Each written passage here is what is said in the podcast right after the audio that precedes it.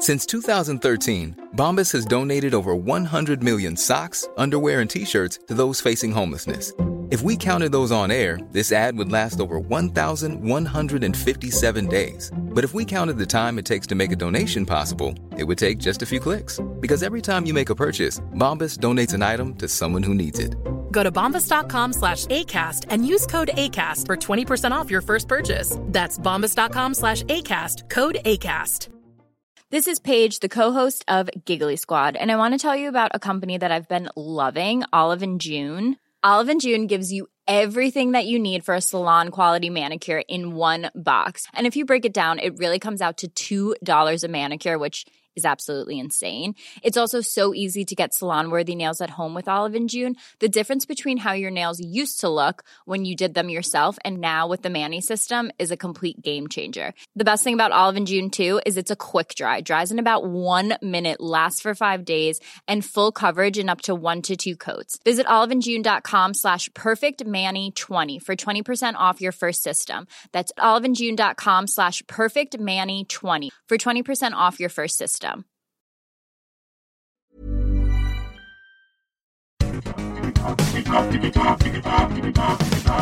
Digitalk, der Podcast rund um die digitale Welt mit Dominik Grote.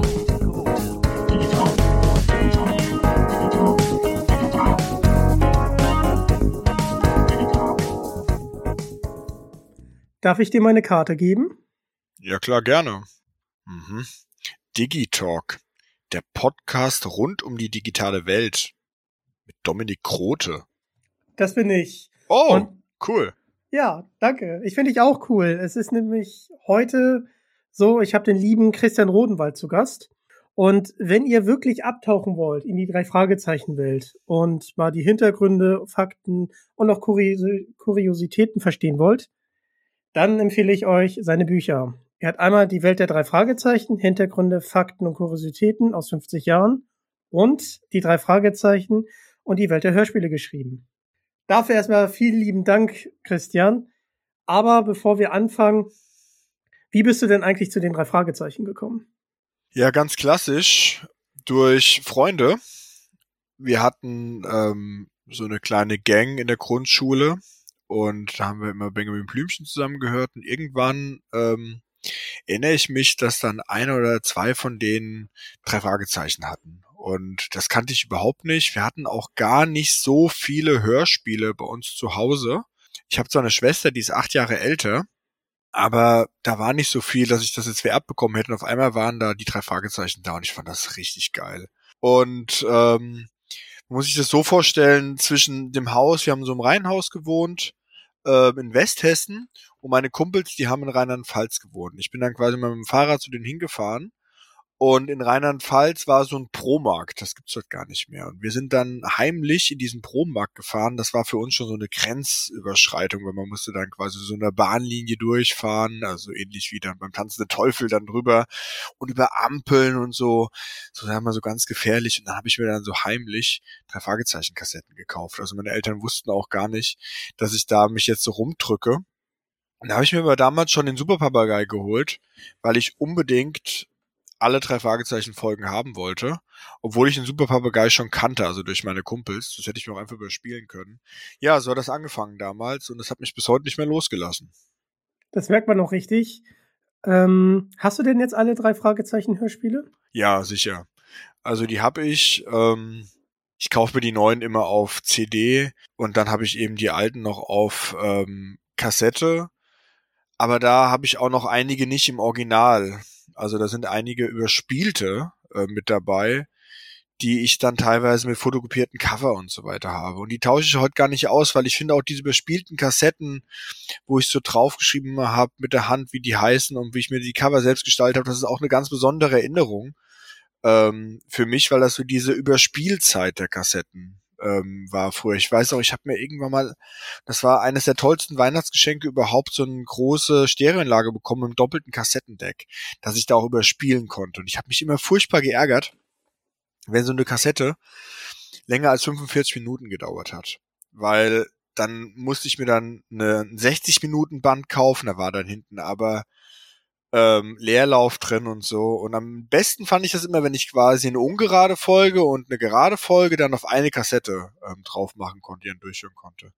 Ja, ich glaube, das ist heute gar nicht mehr vielen bewusst, wie das so damals war mit ähm, Aufnehmen und auch damals so Musik aus dem Radio und dann sitzt man dann davor und hofft, dass der Moderator nicht reinquatscht. Ähm, das war schon irgendwie eine besondere Zeit. Das hat sowas von, ja, so ein so einen spontanen Fang mal zu machen. Und dann hat man immer auch geguckt, okay, kannst du mir die Kassette ausleihen, ich will spielen kann. Und man ist dann rumgefahren, wenn die Eltern mal in eine größere Stadt gefahren sind, sofort in den, ähm, in so einen Supermarkt rein oder in Mediamarkt oder wie es damals hieß und hat geschaut, gibt's da noch eine Kassette, die ich noch nicht habe.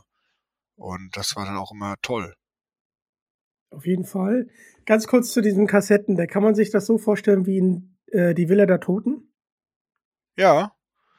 Ähm,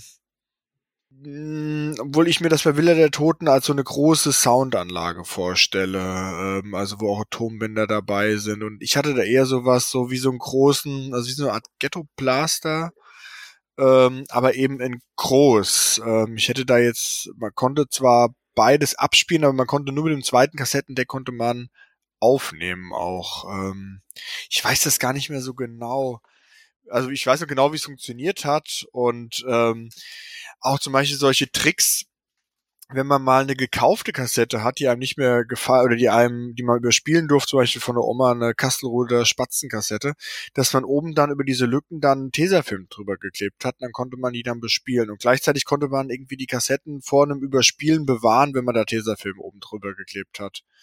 Das war schon irgendwie alles so was Spezielles. War, letztens war ja auch Heike eine Körting Spanner oder habe ich das irgendwie zugegeben, dass ich das gemacht habe, also Kassetten überspielt, also quasi Raubkopien gemacht habe, war sie ganz, was, so, was haben sie gemacht? Und auch irgendwie keiner aus dem Publikum hat sich so getraut, von Eltern zu sagen, dass sie das auch gemacht haben, wobei ich mir nicht vorstellen konnte, dass ich der Einzige im Raum war, der das gemacht hat. Ähm, ja, so war das. Aber so Villa der Totenmäßig ja, aber ein bisschen kleiner. Also das ähm, war so eine schon eine tolle Anlage, aber eben so eine Kinderzimmer, Jugendzimmeranlage. Ja, auf, auf jeden Fall ganz cool. Nee, aber das war so der erste Gedanke, den ich hatte, als ich das gehört habe. Aber kennst du das auch? Bestimmt, oder? Tatsächlich nicht, äh, weil ich hatte einen ganz normalen Kassettenrekorder. Ja. Äh, sowas Cooles kannte ich gar nicht. Und äh, ich hatte zwar auch ähm, kopierte ähm, Hörspiele auf Kassette von, von meinen Pflegeeltern, das auf jeden Fall. Ja. Der größte, größte Teil war bei Original. Und bei mir war es tatsächlich Teil des Schreckens, äh, womit es dann angefangen hat, meine mhm. Leidenschaft. Aber wie, wie bist du denn zu dem Gedanken gekommen, zu dem Wunsch gekommen, ein Buch über die drei Fragezeichen zu schreiben? Ja, das ist ähm, tief in meinem Charakter irgendwie begraben, weil ich liebe Hintergrundinformationen. Das ist einfach, ich mag es sehr, mich mit einer Sache zu beschäftigen und die dann tiefer zu ergründen. Also zurzeit ist es auch so, dass ich mit einem Kumpel Edgar Wallace Filme gucke. Und wenn ich den ähm, Film geschaut habe, recherchiere ich noch so ein bisschen zu den Hintergründen, zu den Schauspielern, warum, wie, was, ob es irgendwie im Drehbuch Abweichungen gab und höre dann auch zurzeit immer so eine Podcast-Folge vom Edgar Wallace Podcast, Seine Nachbarn heißt der, Edgar Wallace Seine Nachbarn, viele Grüße. Und das macht mir dann Spaß, so ähm, sowas zu zelebrieren. Also es ist nicht so, dass ich es einfach so schaue und dann ist es weg, sondern ich versuche, das bewusst zu genießen. Und das gleiche hatte ich auch schon mit so Karl-May-Filmen, so Hintergrundbücher und ich hatte so peu à peu die drei Fragezeichen wieder für mich entdeckt. Das war so vor ungefähr sechs, sieben Jahren. Ja, sieben Jahren würde ich sagen. Und habe mir dann gedacht, ich recherchiere da ein bisschen mehr darüber und habe dann gesehen, es gibt zwar tolle Fanpages und es gab auch ein drei Fragezeichen, drei Fragezeichen ABC, aber irgendwie, weil ich auch Historiker bin, wollte ich eigentlich ein Buch haben, in dem das mal so chronologisch abgearbeitet wird. Wie hat sich das denn entwickelt? Und das gab es einfach nicht. Ich hatte da Kontakt auch zu Leuten aus der Buchbranche und fragte ich einfach, sag mal, irgendwie fehlt doch so ein Buch und ich hätte irgendwie Bock, das zu schreiben. Was haltet ihr denn davon? Die sagten, ja, geile Idee, mach mal. Und dann hatte ich dann meinen Autorenvertrag im Briefkasten das ist eigentlich relativ abgefahren und schnell ging das dann. Ähm, da war ein hohes Maß an Vertrauen ähm, da, dass ich das hinkriege. Und dann, also meine Frau war damals schwanger mit dem zweiten Kind. Und da musste ich dann drei Fragezeichen, da habe ich erstmal drei Fragezeichenbücher in mich reingehämmert und gelesen und mir Notizen gemacht und so weiter. Ich habe das nicht digital gemacht, also nach dem Motto PDFs, dann einfach mit der Suchfunktion durch, sondern ich habe mir da Notizen gemacht, rausgeschrieben, habe mir das dann alles so zusammen gemacht. Ähm, das Problem ist halt eben da gewesen, dass man dabei ja oft einschläft. Ähm, also es macht ja, also sich in dieses Rocky Beach einzutauchen, macht ja in eine ganz positive Art und Weise müde. Und wenn man dann da abends sitzt, bin ich ganz oft dann wieder aufgewacht mit dem Kopf in so einem Drei-Fragezeichen-Buch. Ja, aber war schon toll. Und dann irgendwann war das Buch dann fertig. Und ähm, hat auch vielen, offensichtlich ging es auch vielen anderen, so wie mir, dass die einfach gesagt haben, wir würden gern auch mal so ein Buch haben, damit wir auch die drei Fragezeichen ein bisschen bewusster genießen können, dass wenn man mal eine Folge hört und denkt sich, hm, da gibt's gar keinen Dietrich, womit könnte das zu tun haben und hier wird gar kein Kirschkuchen gegessen oder einfach zu schauen, warum gefällt mir denn jetzt diese eine Folge besser als die andere, weil das ist mir auch aufgefallen. Ähm, mir haben immer gut gefallen ähm, Folgen mit einem historischen Bezug. Und die waren, habe ich dann festgestellt, während meiner Recherche eigentlich alle von dem gleichen Autor, William Arden nämlich. Und der war auch ähm, regionalgeschichtlich sehr interessiert.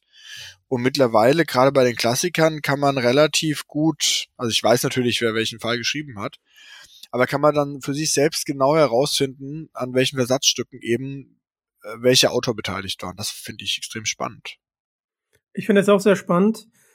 Und äh, das Buch hat mir nochmal die ein oder andere neue Seite von den drei Fragezeichen eröffnet. Also lieben Dank dafür.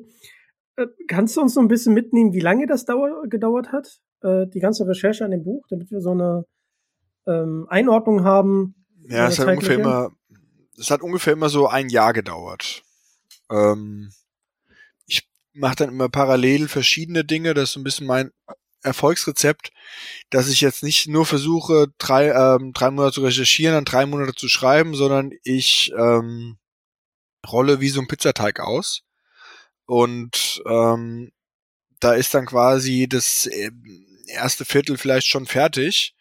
Und ich arbeite dann inselartig an teilweise anderen Stücken oder ich recherchiere mal oder ich sag mal, ich mache mal einen Lesetag oder ich bin einfach zu müde, dann ähm, sortiere ich mal Notizen also ich lese und recherchiere erst immer mal ganz viel ähm, und markiere mir Sachen und dann mache ich das meistens so, dass ich mir erstmal dann Zitate rausschreibe und abschreibe und mir dann überlege, wie ich die anordne.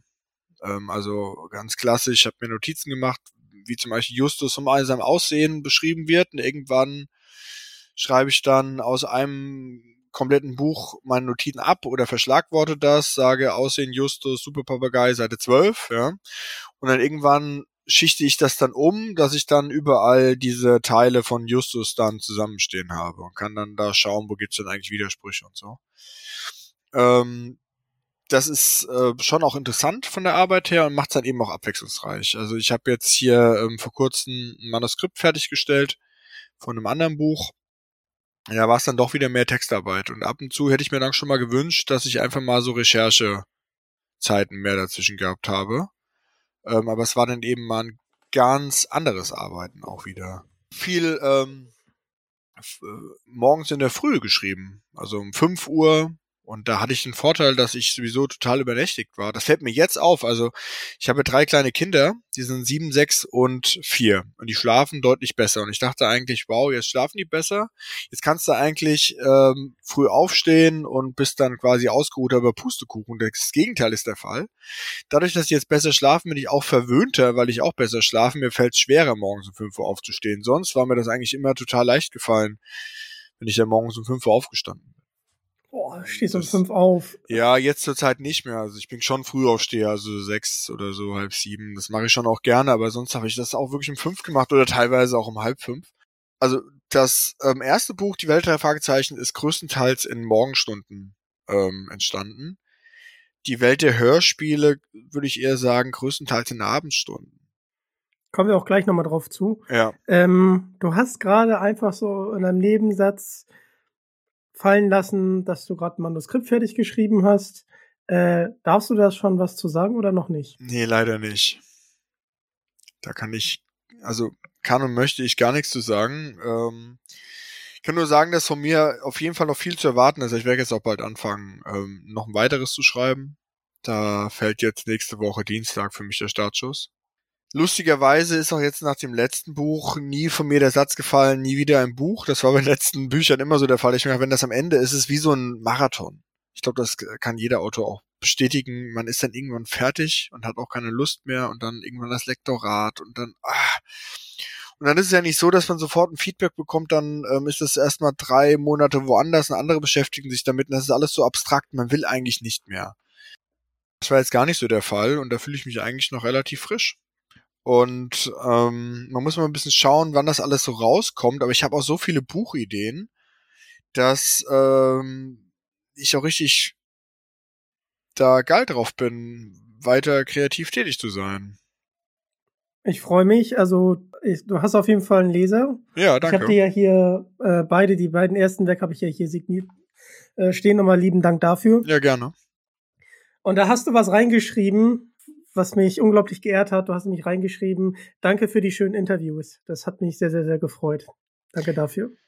Ja, also mir ist das schon ähm, relativ früh aufgefallen, was für spannende Interviewpartner du da am Start hast und dass du da auch in dem Interview, also in den Interviews auf Interesse, also für mich auch, ich habe mich ja viel mit drei Fragezeichen beschäftigt und weiß auch eine Menge und kennt auch viele der Protagonisten, aber dass du zum Beispiel André Minninger entlockt hast, dass jetzt hier bald ähm, ähm, der vierte Teil mit Clarissa Franklin ähm, steht, dachte ich mir schon, wow, ähm, das ist auf jeden Fall alle Ehren wert und das ist auch eine sehr tolle Interviewführung, die du hast und deswegen bin ich auch gerne hier und das fand ich sehr schön. Man merkt auch in den Interviews, dass die Leute gern mal bei dir ins Reden kommen und auch mal Sachen erzählen, weil das schon eine schöne Wohlfühlatmosphäre ist. Und dann hat man auch gerade finde ich bei so Leuten, also ich fände jetzt gar nicht so interessant, doch, ist auch interessant, aber ich finde toll, dass du viele Leute aus der zweiten Reihe da auch Interviews. Also wo man sagen würde, die, ähm, ist das überhaupt interessant? Dann denke ich mir, boah, ist total interessant. Ähm, das finde ich richtig super. Und ähm, auch das Interview mit André Marx, ähm, der dann ja noch mal weiter ausgeholt hat oder gesagt, er erzählt dann ähm, Geschichten aus einer anderen ähm, Perspektive oder hier mit Jan Friedrich Konrad.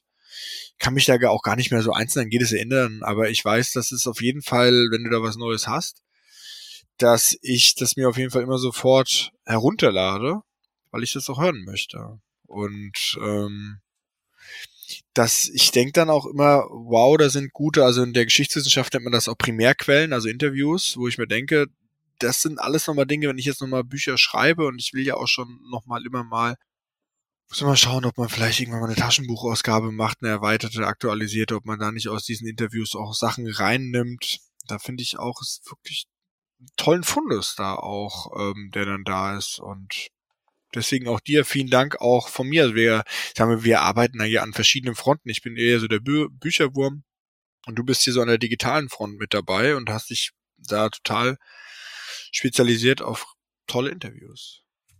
Was war Dank. denn dein, das kann wahrscheinlich, du wirst jetzt sagen, die waren alle toll, aber wahrscheinlich der, der Besuch bei Frau Körting im Studio war schon ähm, beeindruckend. Aber wie bist du denn eigentlich dazu gekommen, das erste Mal drei Fragezeichen Leute zu interviewen? Was war denn bei dir der Startschuss? Also erstmal möchte ich mich bei dir ganz herzlich bedanken, auch äh, dass du gesagt hast, dass äh, meine Interviews als Primärquelle genutzt werden kann. Das ehrt mich sehr. Und ähm, wie hat sich das entwickelt? Das war so eine spontane Idee. Ich bin sehr, sehr technikaffin und wollte eigentlich Technik-YouTuber werden. Und äh, habe dann relativ schnell gemerkt, so in die Kamera gucken, das gelingt mir noch nicht. Aber ich möchte auf jeden Fall was Eigenes auf die Beine stellen, neben meiner Arbeit in der Bibliothek. Und da ich am Tresen arbeite, habe ich natürlich sehr, sehr viel Kommunikation mit dem Publikum. Mhm. Also das liegt mir einfach. Und dann habe ich äh, mein Kumpel Dario Jai interviewt. Schöne Grüße.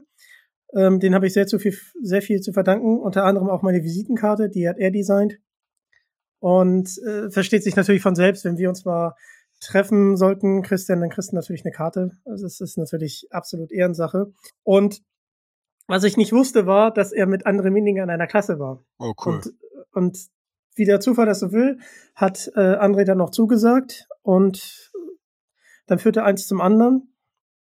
Und ich mag, ich mag ja alle Gäste, weil ich, ich suche die Gäste ja auch aus. Und äh, ähm, das ist eine absolute Freude. Und ich, ich bin da sehr, sehr dankbar, dass ich äh, gerade so viel erleben darf.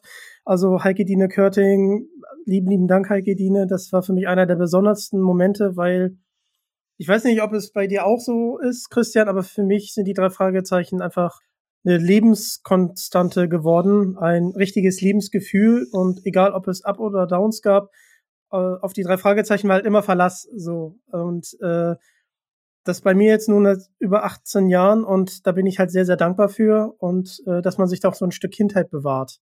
Dann war ich ja auch bei Jens-Peter Morgenstern. Das war für mich auch ganz, ganz besonders, weil ähm, wir ja auch Hörspielmusik in die Podcast-Folge eingestreut haben. Und äh, da auch nochmal lieben Dank, Jens-Peter. Und ja, und dann Jan-Friedrich Konrad. Ich liebe das Vocoder-Intro. Und ich liebe ja Sherlock, das ist meine äh, Lieblingsserie, aber das Vocoder-Intro, das äh, ist einfach mein Lieblingsintro. Und der liebe Jan-Friedrich Konrad hat äh, tatsächlich mein Intro für diesen Podcast gemacht. Und das ist für mich natürlich eine absolute Ehre. Und ähm, ja, auch im Bereich Film bin ich auch ein bisschen unterwegs. Also durfte da zum Beispiel Harold Faltermeier interviewen. Der hat zum Beispiel die Musik zu Top Gun gemacht, Beverly Hills Cup. Oder äh, Ralf Kaspers, mein Kindheitsidol äh, aus Wissen macht A und Sendung mit der Maus. Und äh, ich glaube, der ist aber auch ein riesiger drei Fragezeichen Fan. Genau, das hat er im Podcast erzählt. Und äh, ja, er fand das sehr, sehr schön, dass äh, Heike Diene den Blackie nachgemacht hat in der Folge. Und die lässt sich tatsächlich von dem schreienden Wecker wecken. Das fand ich natürlich richtig, richtig cool. das ist schon, das ist schon, das ist schon sehr witzig. Ja, und ähm, hier kann ich auch nochmal liebe Grüße an Frau Ludwig vom Kosmos Verlag richten, da ich mit ihr in enger Zusammenarbeit auch mit weiteren drei Fragezeichen Gästen ja, sprechen darf. Da freue ich mich auch schon sehr drauf. Ja, ich bin auf jeden Fall gespannt und äh, ich gucke auch immer durch deine Bücher und äh, nutze das auch als Primärquelle. Ähm, und das macht natürlich sehr, sehr viel Spaß. Ähm, Jens-Peter Morgenstern hat ja noch nicht so viele Interviews gegeben und äh, deine Quelle war halt super. Also hatte mir ja. gute Ansätze gegeben und damit konnte ich gut arbeiten. Also lieben Dank auch dir. Muss ich aber kurz als Historiker einhaken, es ist keine Quelle. Das ist dann Sekundärliteratur. Sekundärliteratur, das meine ich ja. Genau. Ähm, du könntest es als Quelle nehmen, wenn du äh, wenn du quasi forschen würdest, also würdest jetzt in 100 Jahren forschen, wie Bücher über Hörspiele geschrieben worden wären, dann könnte das eine Quelle sein, quasi als Anschauung. Das nur so ein bisschen als Nerdwissen. Alles gut, ähm, wir haben einen ähm, Bildungsauftrag. Also alles gut. genau. Ähm, das kann sich natürlich immer ein bisschen ändern, was ähm, Primärquelle ist und was Sekundärliteratur ähm, ähm, ist. Ja, also du hast ja was äh, seit 18 Jahren bei dir positiv besetzt. Bei mir ist das ähnlich. Die drei Fragezeichen haben mich auch noch nie geärgert, äh, sag ich mal. Ich bin auch zum Beispiel Fußballfan, also mir bedeutet äh, Werder Bremen extrem viel. Aber Werder Bremen ähm, ist aber auch in der Lage schon gewesen, äh, mich zum Weinen zu bringen mit dem Abstieg. Sehr ähm, oder mir ein, also früher war das noch schlimmer, da war ich da die ganze Woche schlecht gelaunt, als es noch für Werder um was ging. Also wenn man dann Meister werden konnte oder Champions League, man hat dann verloren, dann hat man eben da nachgetraut. Heute ist halt eben, ja, man verliert mal, okay. Man hat eh keine Ambitionen, außer nicht abzusteigen. Aber in drei Fragezeichen war es einfach immer was Schönes. Also das ist einfach so ein konstantes Grundrauschen, das ist wie so, ja, wie so ein Blumenbeet oder so. Ähm, und ich habe noch niemanden erlebt, der über die drei Fragezeichen beschwert hätte. Ähm, und ich finde auch drei Fragezeichen-Fans sind grundsätzlich so entspannte Leute. Das liegt an, denke ich mal, auch schon daran, dass Hörspielleute auch schon mal in der Lage sind zuzuhören. Und Leute, die zuhören können, sind jetzt wahrscheinlich ähm, en gros schon mal entspannter, würde ich sagen. Ähm, deswegen fühle ich mich da sehr, sehr wohl und sehr, sehr zu Hause freue mich, dass es offensichtlich immer mehr werden. Das ist schon beachtlich, ja, weil man ja immer, ich gehöre ja auch nicht zur ersten Generation, der drei Fragezeichen höre. Also es gibt ja diese Generation der Kassettenkinder. Also jetzt zum Beispiel Andreas Ruch, der ja auch schon bei dir zu Gast war. Viele Grüße an Andi hier. Viele, viele Grüße. Der ist ja in den 70er Jahren geboren, hat diesen Hype total in den 80er Jahren mitgemacht. Ich bin ähm, ein Mitglied dieser total geächteten Gameboy-Knick-Generation. Also ich bin 84 geboren und so die Leute in meinem Alter, die sind quasi schuld daran, dass die drei Fragezeichen, also diesen Knick hatten, viele Serien eingestellt worden sind. Ist ja mal im übertragenen Sinne schuld. Denn ähm, es kamen dann ja diese ganzen Computerspiele auf und ich weiß das noch, also das ist, also diese Racks, die da immer beschrieben werden, diese meterlangen drei Fragezeichen oder TKG-Dinger in den Spielwarengeschäften oder in den Kaufhäusern, die habe ich überhaupt nicht in Erinnerung. Die waren für, äh, ich weiß noch, wir hatten bei uns ähm, da ein Spielwarengeschäft, das hieß Spiele Joe und da waren auch ganz viele so Nintendo-Spiele. Also so der erste, der NES. Da kam so langsam der Super Nintendo auf. Da habe ich überhaupt keine drei Fragezeichen Hörspielerinnerung. Und aber was so immer so gesagt wird, äh, Computerspiele gegen Hörspiele, äh, wir haben die aber teilweise ähm, den Sound ausgemacht, haben dabei die Hörspiele gehört. Aber natürlich ist richtig, dass man die, dass man weniger Umsatz macht, wenn es quasi eine Konkurrenz bei den Geschäften, bei den Geschenken gab. Ja. Aber wie gesagt, da gehöre ich dieser Generation an und du bist ja noch mal eine ganz andere Generation, ähm, drei Fragezeichen Hörer. Du bist ja dann im Endeffekt die, ähm, als quasi schon die Retrowelle gerollt ist. Und dann bist du ja, also wie ich auch durch meine Recherchen da auch belegt ist, einer von den ganz wenigen, die damals da neu angefangen haben, weil es waren mhm. ja dann 10 oder 20 Prozent. Und die haben ja dann herausgefunden bei Europa, dass es irgendwie 80 Prozent Altfans sind. Zu dem Zeit, also diese, diese, ähm, die, diese Retrowelle, die habe ich nie bewusst mitgemacht. Ähm, also ich war da schon draußen. Also ich bin quasi, als es wieder richtig geil wurde, habe ich aufgehört zu hören. Ich habe auch letztens André Marx ähm, eingestanden dass ich zwar den Poltergeist geil fand und habe das auch gefeiert, dass es irgendwie wieder gruseliger wurde, aber für mich war es dann trotzdem vorbei. Ja, ähm, ich habe dann ähm, noch ein paar Bücher gelesen und bin dann, ähm, als dann Vampir im Internet rauskam, habe ich gesagt, das kaufe ich mir jetzt nicht mehr. Ich mache jetzt andere Dinge. Und das ist so total die Phase, wenn ich das überlege, in der ich angefangen habe, vermehrt so Musik zu hören und so. Also da kam dann für mich so, kam ich in diese New Metal ähm, Ära rein. So habe ich auf einmal so Korn, Limp Biscuit und äh, solche Sachen gehört. Und da war dann drei Fragezeichen gar nicht mehr so viel Platz. Ich hatte das zwar alles irgendwo, mir hat irgendwann mal einer auch mal eine MP3-CD gegeben. Also ich kannte das so alles. Ähm, aber ich weiß gar nicht mehr genau, von wem ich das hatte. Und ich weiß, wir haben mal eine Klassenfahrt in die Toskana gemacht und ich saß neben jemanden, den ich eigentlich auch mal ganz nett fand, Tina, aber irgendwie hatte ich mit der jetzt auch nicht so mega viel zu tun und die hatte dann auf ihrem Walkman Toteninsel dabei. Und das war so super langweilig, die Fahrten, habe ich das dann mal gehört und ich war irgendwie total baff, dass es aber mal so eine Dreierfolge gab. Also es hat mich schon, also ich fand das irgendwie gut, aber es hackt jetzt nicht so in mein Leben so, wow, Toteninsel, Dreierband, Hype, das ging voll an mir vorbei. Ich war auch gar nicht ähm, 2002 auf dieser Master of Chess Tour. Ähm, 2002, da habe ich ganz andere Sachen mich mit beschäftigt. Eben Rockkonzerte ging es dann wirklich bei mir langsam los. Ich kam aus einer Kleinstadt in Hessen. Da hatte man jetzt nicht so die Möglichkeit, ähm, da musste man dann, da hat man einen Kumpel dann ein Auto gehabt. Dann sind wir dann langsam auf Rockkonzerte gefahren. So die ersten, so ich mag so Mittelalter-Rock. Da waren wir in Mainz bei Subway to Sally, Köln in Extremo. Das war dann so langsam so, aber Master of Chess, ich jetzt nach Frankfurt oder wo es das hätte gegeben, dann nach dahin gefahren wäre, nee. Ich habe das aber auch zur Kenntnis genommen, dass, weil ähm, ein Kumpel von mir, wir haben auch damals so ein bisschen Musik gemacht mit einer Band und ähm, da war einer der Sänger, der hat auch drei Fragezeichen viel gehabt. Und der hat dann auch gesagt, hier Master of Chess live und wie geil und so. Und das hatte ich auch irgendwie mitbekommen, aber das war nie, also das stand irgendwie immer in meinem Leben, es war konstant da, aber stand irgendwie so in der dritten, vierten, fünften Reihe. Und ich wäre auch nie bereit gewesen, zu dieser Zeitpunkt, zu diesem Zeitpunkt auch nur ein Cent Geld für auszugeben. Das war für mich immer die ähm, Schwelle, wenn mir jetzt irgendeiner sagt, hier, ich leite das mal aus oder hör mal so, habe ich mir gedacht, okay, ich höre mir das mal an, aber ich hätte dann nie für, das war auch so die Schwelle, dass ich sage, ich investiere jetzt da auch wieder Geld rein, weil ich kenne mich ja, wenn ich anfange mal was anfange zu sammeln, das jetzt bei Nini Fußballbilder sind oder jetzt drei Fragezeichen Hörspiele, dann höre ich damit auch nicht mehr auf. Ähm, deswegen habe ich das genau abgewogen, ob ich damit jetzt voll einsteigen will oder nicht. So, das ist jetzt ganz, ganz viel angesprochen. Ich versuche mal ein bisschen Bezug zu nehmen.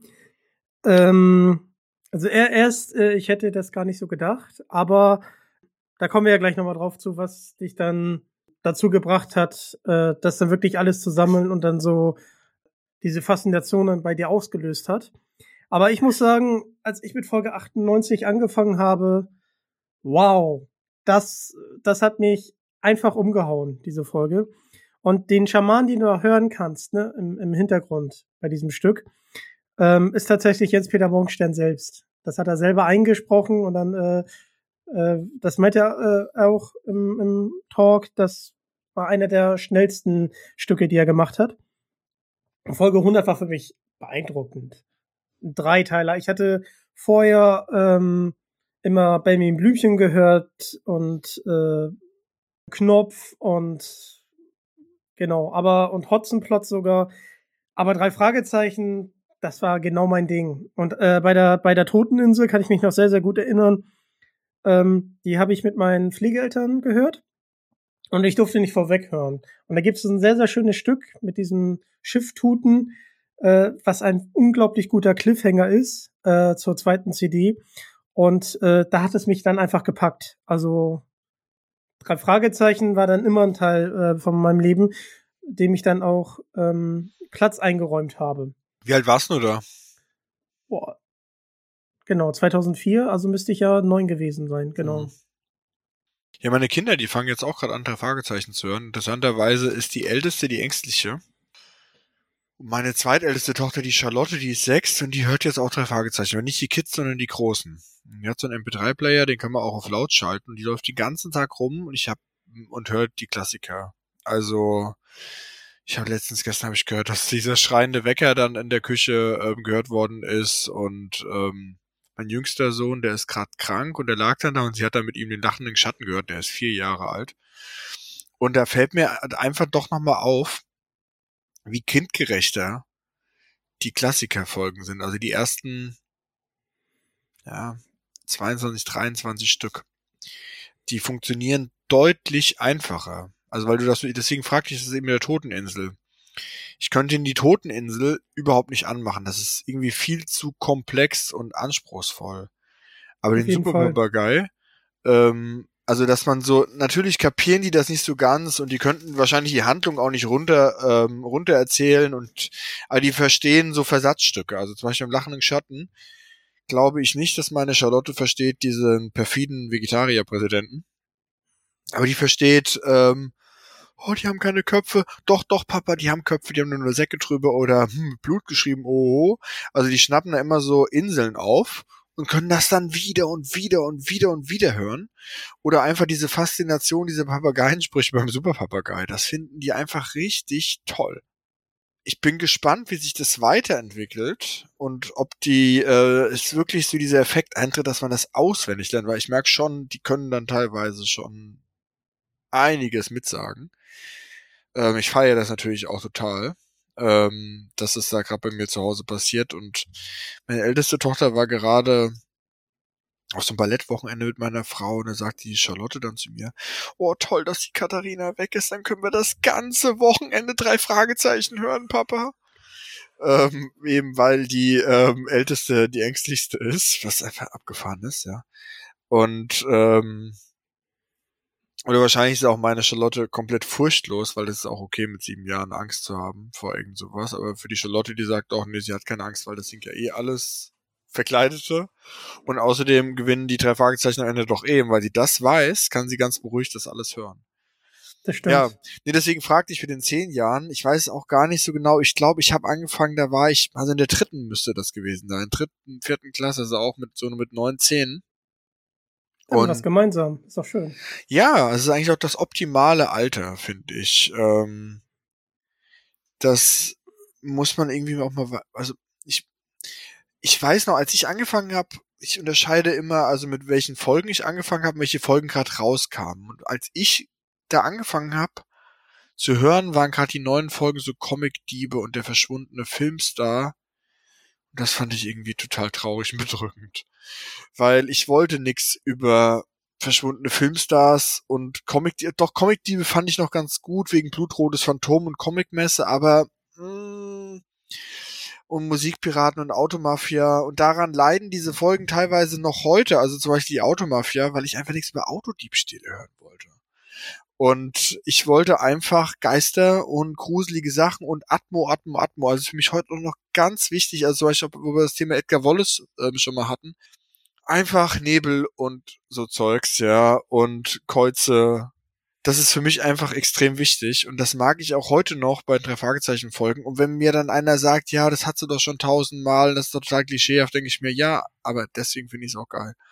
Ähm, ich wüsste nicht, wenn ich jetzt als neun- oder zehnjähriger die Toteninsel vorgetischt bekommen hätte, ob mich das so vom Hocker gehauen hätte. Kann also mich ich... hat's komplett vom Hocker gehauen. Und weißt du noch, wie du Skinny Norris damals eingeschätzt hast? War das für dich irgendein 0 15 Typ oder konntest, wusstest du schon, dass es quasi so das Arschloch der drei Fragezeichen Serie ist? Also ich kannte äh, schon so ein bisschen seine Backstory, aber ja, also ich, ich fand jetzt in der Toteninsel, da war er schon äh, fies, aber erst am Ende hat man ja wirklich äh, mitbekommen, was da eigentlich wirklich gemacht hat. Und da hat man ihn natürlich gehasst. So. Mhm. Und äh, ja, also was ich als Kind ähm, und deswegen hat die Folge mich auch richtig abgeholt.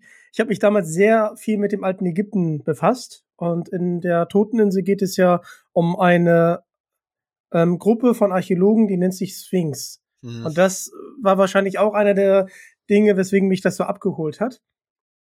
Ich weiß noch, dass ich als Kind verwundert war und äh, im Atlas nachgeguckt hatte, äh, wo Mikronesien ist, ähm, äh, wo das dann alles spielt. Ja, aber ich fand's sehr, sehr gut gemacht. Also das hat mich echt gefesselt und äh, ja, und, und, und dann ging's ja, dann ging's auch wirklich weiter. Und diese ganzen Gruselfolgen, die du angesprochen hast, äh, kann ich ja hier nochmal sagen. Stimme aus dem Nichts finde ich einer der gruseligsten drei Fragezeichen Folgen überhaupt. Ich habe mich als Zehnjähriger gefürchtet. Ich stehe dazu. Also ich glaube, dafür hätten meine Kinder auch eher Angst. Aber das ist ähm, nicht so eine. Also ich würde das immer einteilen in Grusel nach William Arden und Grusel nach Mary Carey. Und da finde ich, dass Andre Minninger sehr in der Tradition, also von dem Stimmen aus dem Nichts, ist sehr in der Tradition von Mary Carey steht, weil ähm, das sind alles solche Gruselsachen, die haben sowas Psychisches. Also Stimmen hören, Voodoo, irgendwelche Rituale, also Menschen machen irgendwas. Und es ist eigentlich in dem Sinn nicht wirklich übernatürlich, sondern es ist irgendwie beklemmend. Da kann man ähm, finde ich, fast alle andere Minninger Folgen ähm, durchgehen und findet das einfach. Da ist jetzt nicht so ein typische Monster of the Week ähm, oder sowas, wie das bei ähm, William Arden oftmals war. Also ein, ein roter Pirat oder ähm, irgendwelche anderen Dinge. Das finde ich ganz interessant. Und deswegen glaube ich auch, weil das irgendwie näher an der Realität ist, also so eine Arztpraxis, wo so eine Frau sowas hört und die hat vielleicht einen psychischen, eine psychische Krankheit, ist irgendwie für, glaube ich, schlimmer oder beängstigender, als wenn da jetzt irgendwie so ein verkleideter Robin Hood mir durch den Wald entgegenläuft.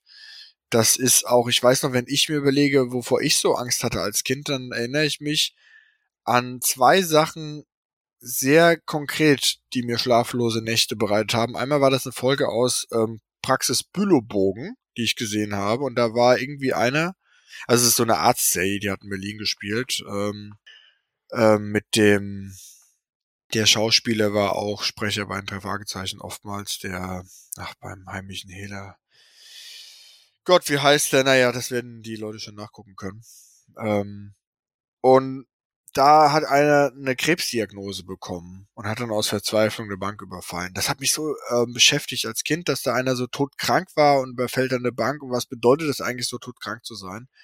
Und das gleiche nochmal, ich weiß nicht, ob das eine Sesamstraße war oder so, auf jeden Fall hatte da irgendeiner Krebs, eine Chemotherapie und hatte keine Haare mehr. Und dieses Bild von dem Mann und der hatte eine totale Glatze, damit konnte ich auch überhaupt nicht umgehen. Also mein Opa hatte auch eine Glatze, da hat sich die immer rasiert und hatte wenig Haare, aber das war so eine gar keine Haare mehr. Ich wusste einfach, der ist total krank, dem fallen die Haare aus. Und das war für mich so ein Schockmoment, dass jemandem die Haare ausfallen. Also vor sowas hatte ich auch immer als Kind Angst.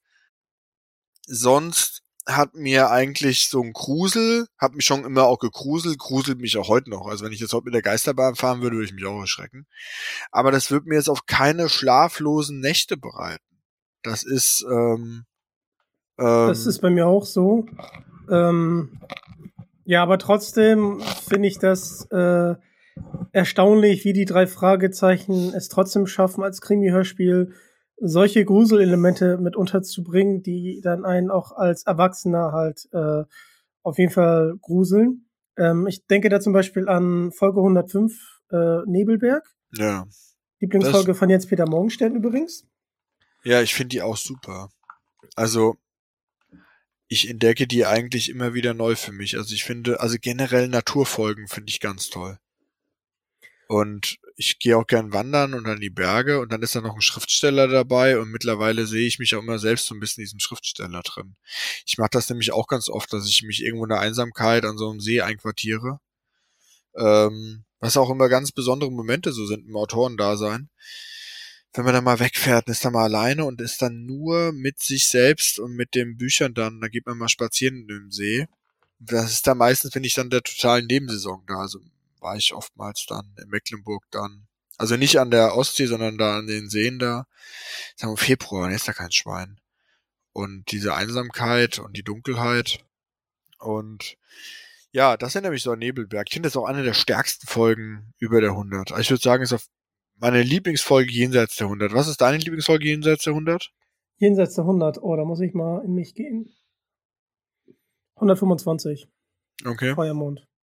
Ich möchte nämlich ja auch nochmal André Marx grüßen. Ähm, also vielen Dank, äh, André, auch für den tollen Talk und für die ganzen tollen Fälle, die du geschrieben hast. Und ähm, er meinte ja im, in meinem Talk, äh, das wäre die authentischste Folge, weil er ja auch selber auf Reisen ist und auch immer Tagebuch schreibt. Und deswegen äh, ist das so die Folge, die für ihn am realistischsten ist. Nebelberg meinst du? Genau. Ja, ich finde ja dann spannend, ähm, auch was er gesagt hat, dass er eigentlich mal einen Teil 2 zu schreiben müsste oder dass ähm, das ver versunkene Dorf eigentlich ein Teil 2 von Nebelberg ist.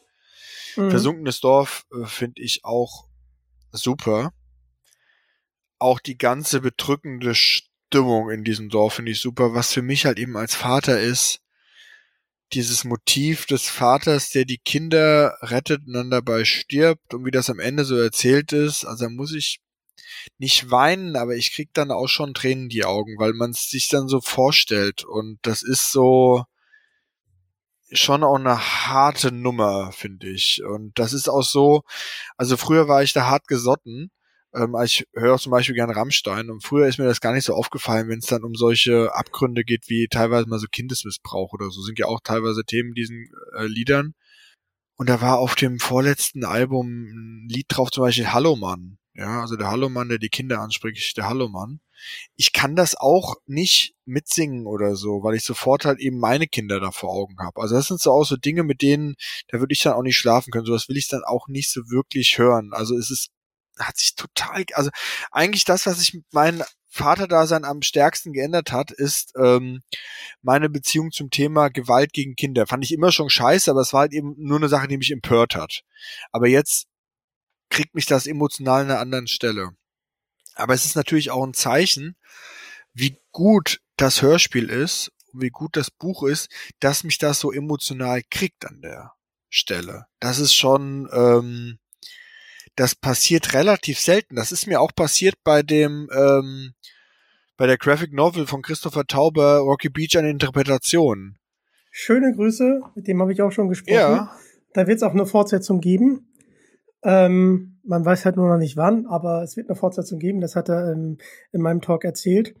Und einer der Folgen, die für mich sehr emotional sind, ähm, und einer der Folgen, die man halt auch unterschiedlich hört, ist halt äh, von Iva Leon Menger, Fremder Freund. Ja. Es ist eine unglaublich starke Folge, wenn man die vielleicht als äh, Kind gehört hat, dann fand man den William sehr merkwürdig. Der wird ja gesprochen von Gerrit Schmidt-Voss. Das ist die deutsche Stimme von mhm. Leonardo DiCaprio. Und als Erwachsener äh, schreckt man da schon sehr zusammen, gerade wenn man dann so den Schrein sieht. Wir wollen ja jetzt nicht äh, spoilern, aber äh, da haben wir halt auch ausführlich drüber gesprochen und äh, das ist so eine Folge. Ähm, er meinte, wir dürften drüber spoilern, aber ich mache das hier mal nicht. Äh, das, was er da als ähm, Thematik aufgegriffen hat, das catcht mich jedes Mal. Also das ist ja auch wieder, was ich meine, das ist so eine, das macht Iva auch super. Der macht auch so eine psychische Beklemmung. Also dieses Gefühl, man wird irgendwie verfolgt und einer sitzt einem so im Nacken. Das und der, der, der einen dann so verfolgt und einen, der ist so ganz komisch an einem dran. Das finde ich auch von Freitag mit die stärkste Folge, wobei ich das im Flug der Sheldon Street auch super finde mit Jürgen Thormann. Ähm, das ist auch super. Ich finde den Freitag sowieso an sich ist so, so toll. Ähm, da ist eben das mit den, den ähm, Zeichen der Ritter ist auch gut, aber es ist mir nicht dieses Ritterorden-Thema, das ist einfach für mich so dermaßen, ähm, also Palästina, finde ich, oder so halt eben hier Mittelalter, fällt mir sehr schwer, so die Orden mir vorzustellen in Rocky Beach. Das ist ja auch mit diesem Löwenritter bei der geheimen Treppe.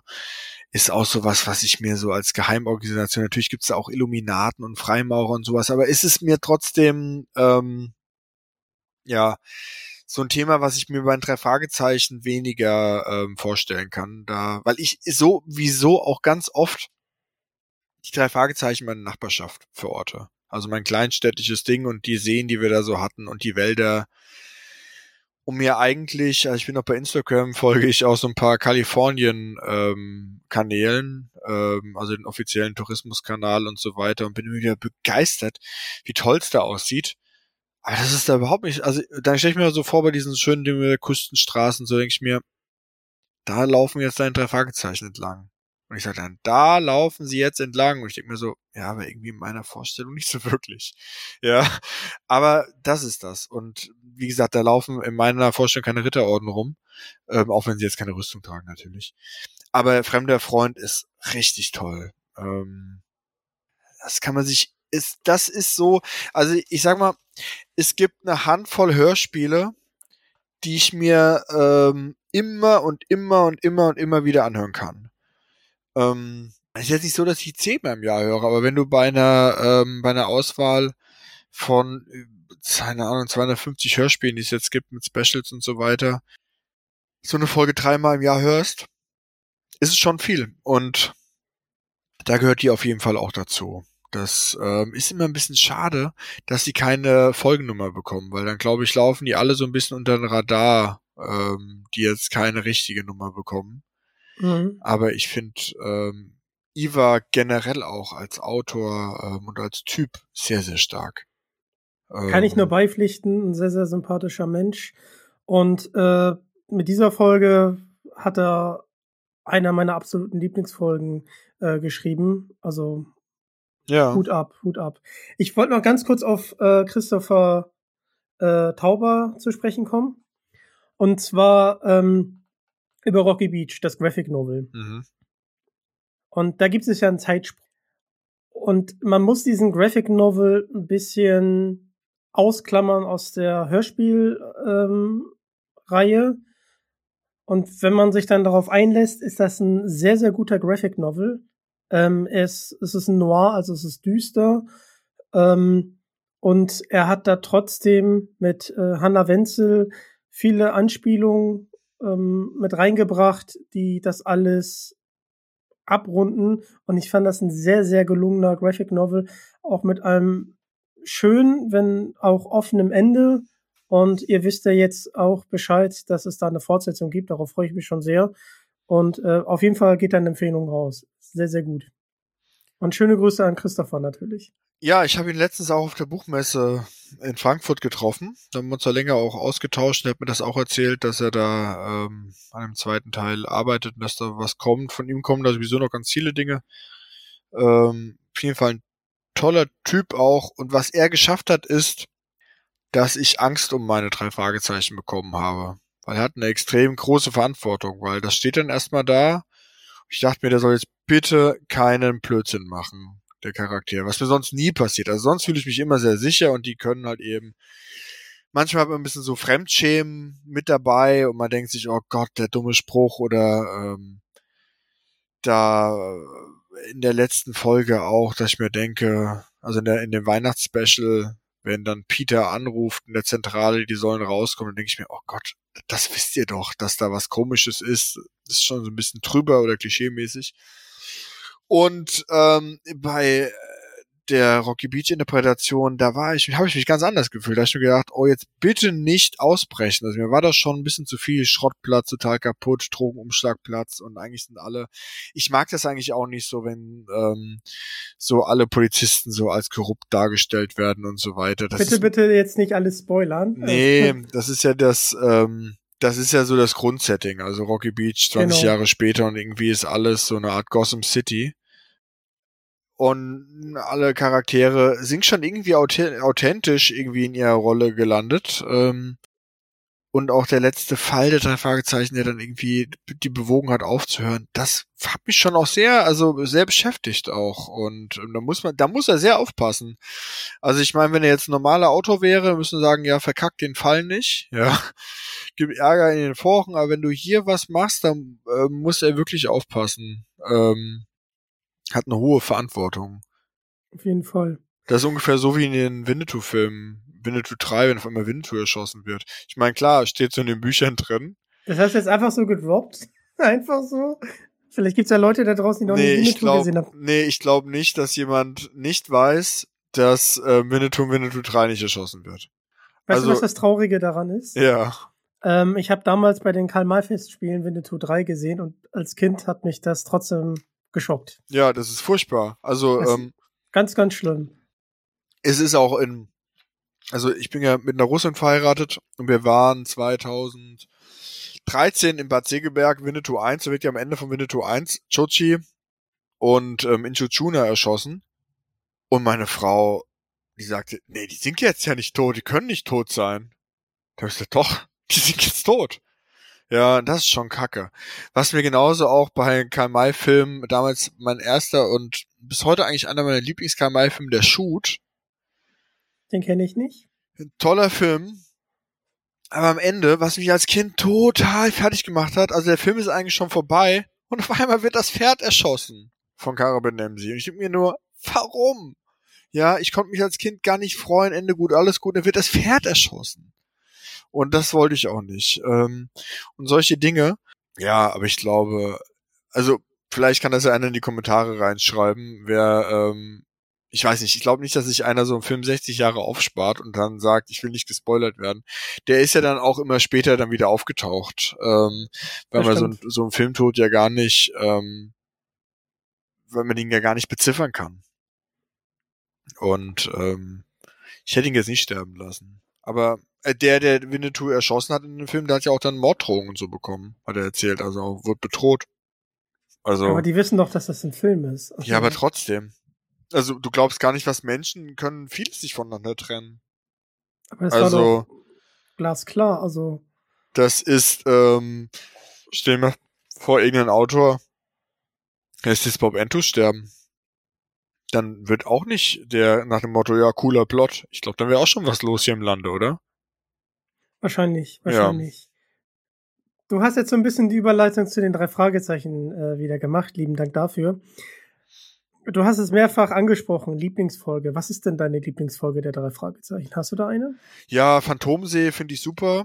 Ähm, und auch Teufelsberg mag ich sehr weil ich einfach beim Phantomsee dieses Ding Nebel, Wasser, Wald wohl, wenn ich mir solche Folgen auch anhöre, haben die auch teilweise starke Schwächen. Also zum Beispiel im Phantomsee ist ein ganz starker Schwachpunkt wenn die da im Powdergulch in dieser Stadt sind und die haben dann diese Puppe, vor der die sich so Angst haben. Das hat mich immer als Kind, da habe ich mich nie vorgegruselt, man hat immer sofort gehört, dass die irgendwie, ähm, das ist so eine Art, ja.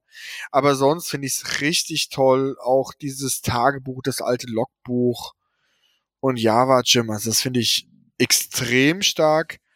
Teufelsberg finde ich auch super. Einfach diese alte Legende. Sowas wie Karpatenhund, hm, das ging so als Kind nicht so an mich heran. Das liegt auch einfach daran eben, dass ich so viel, wir waren auch viel mit der Familie wandern und draußen und so.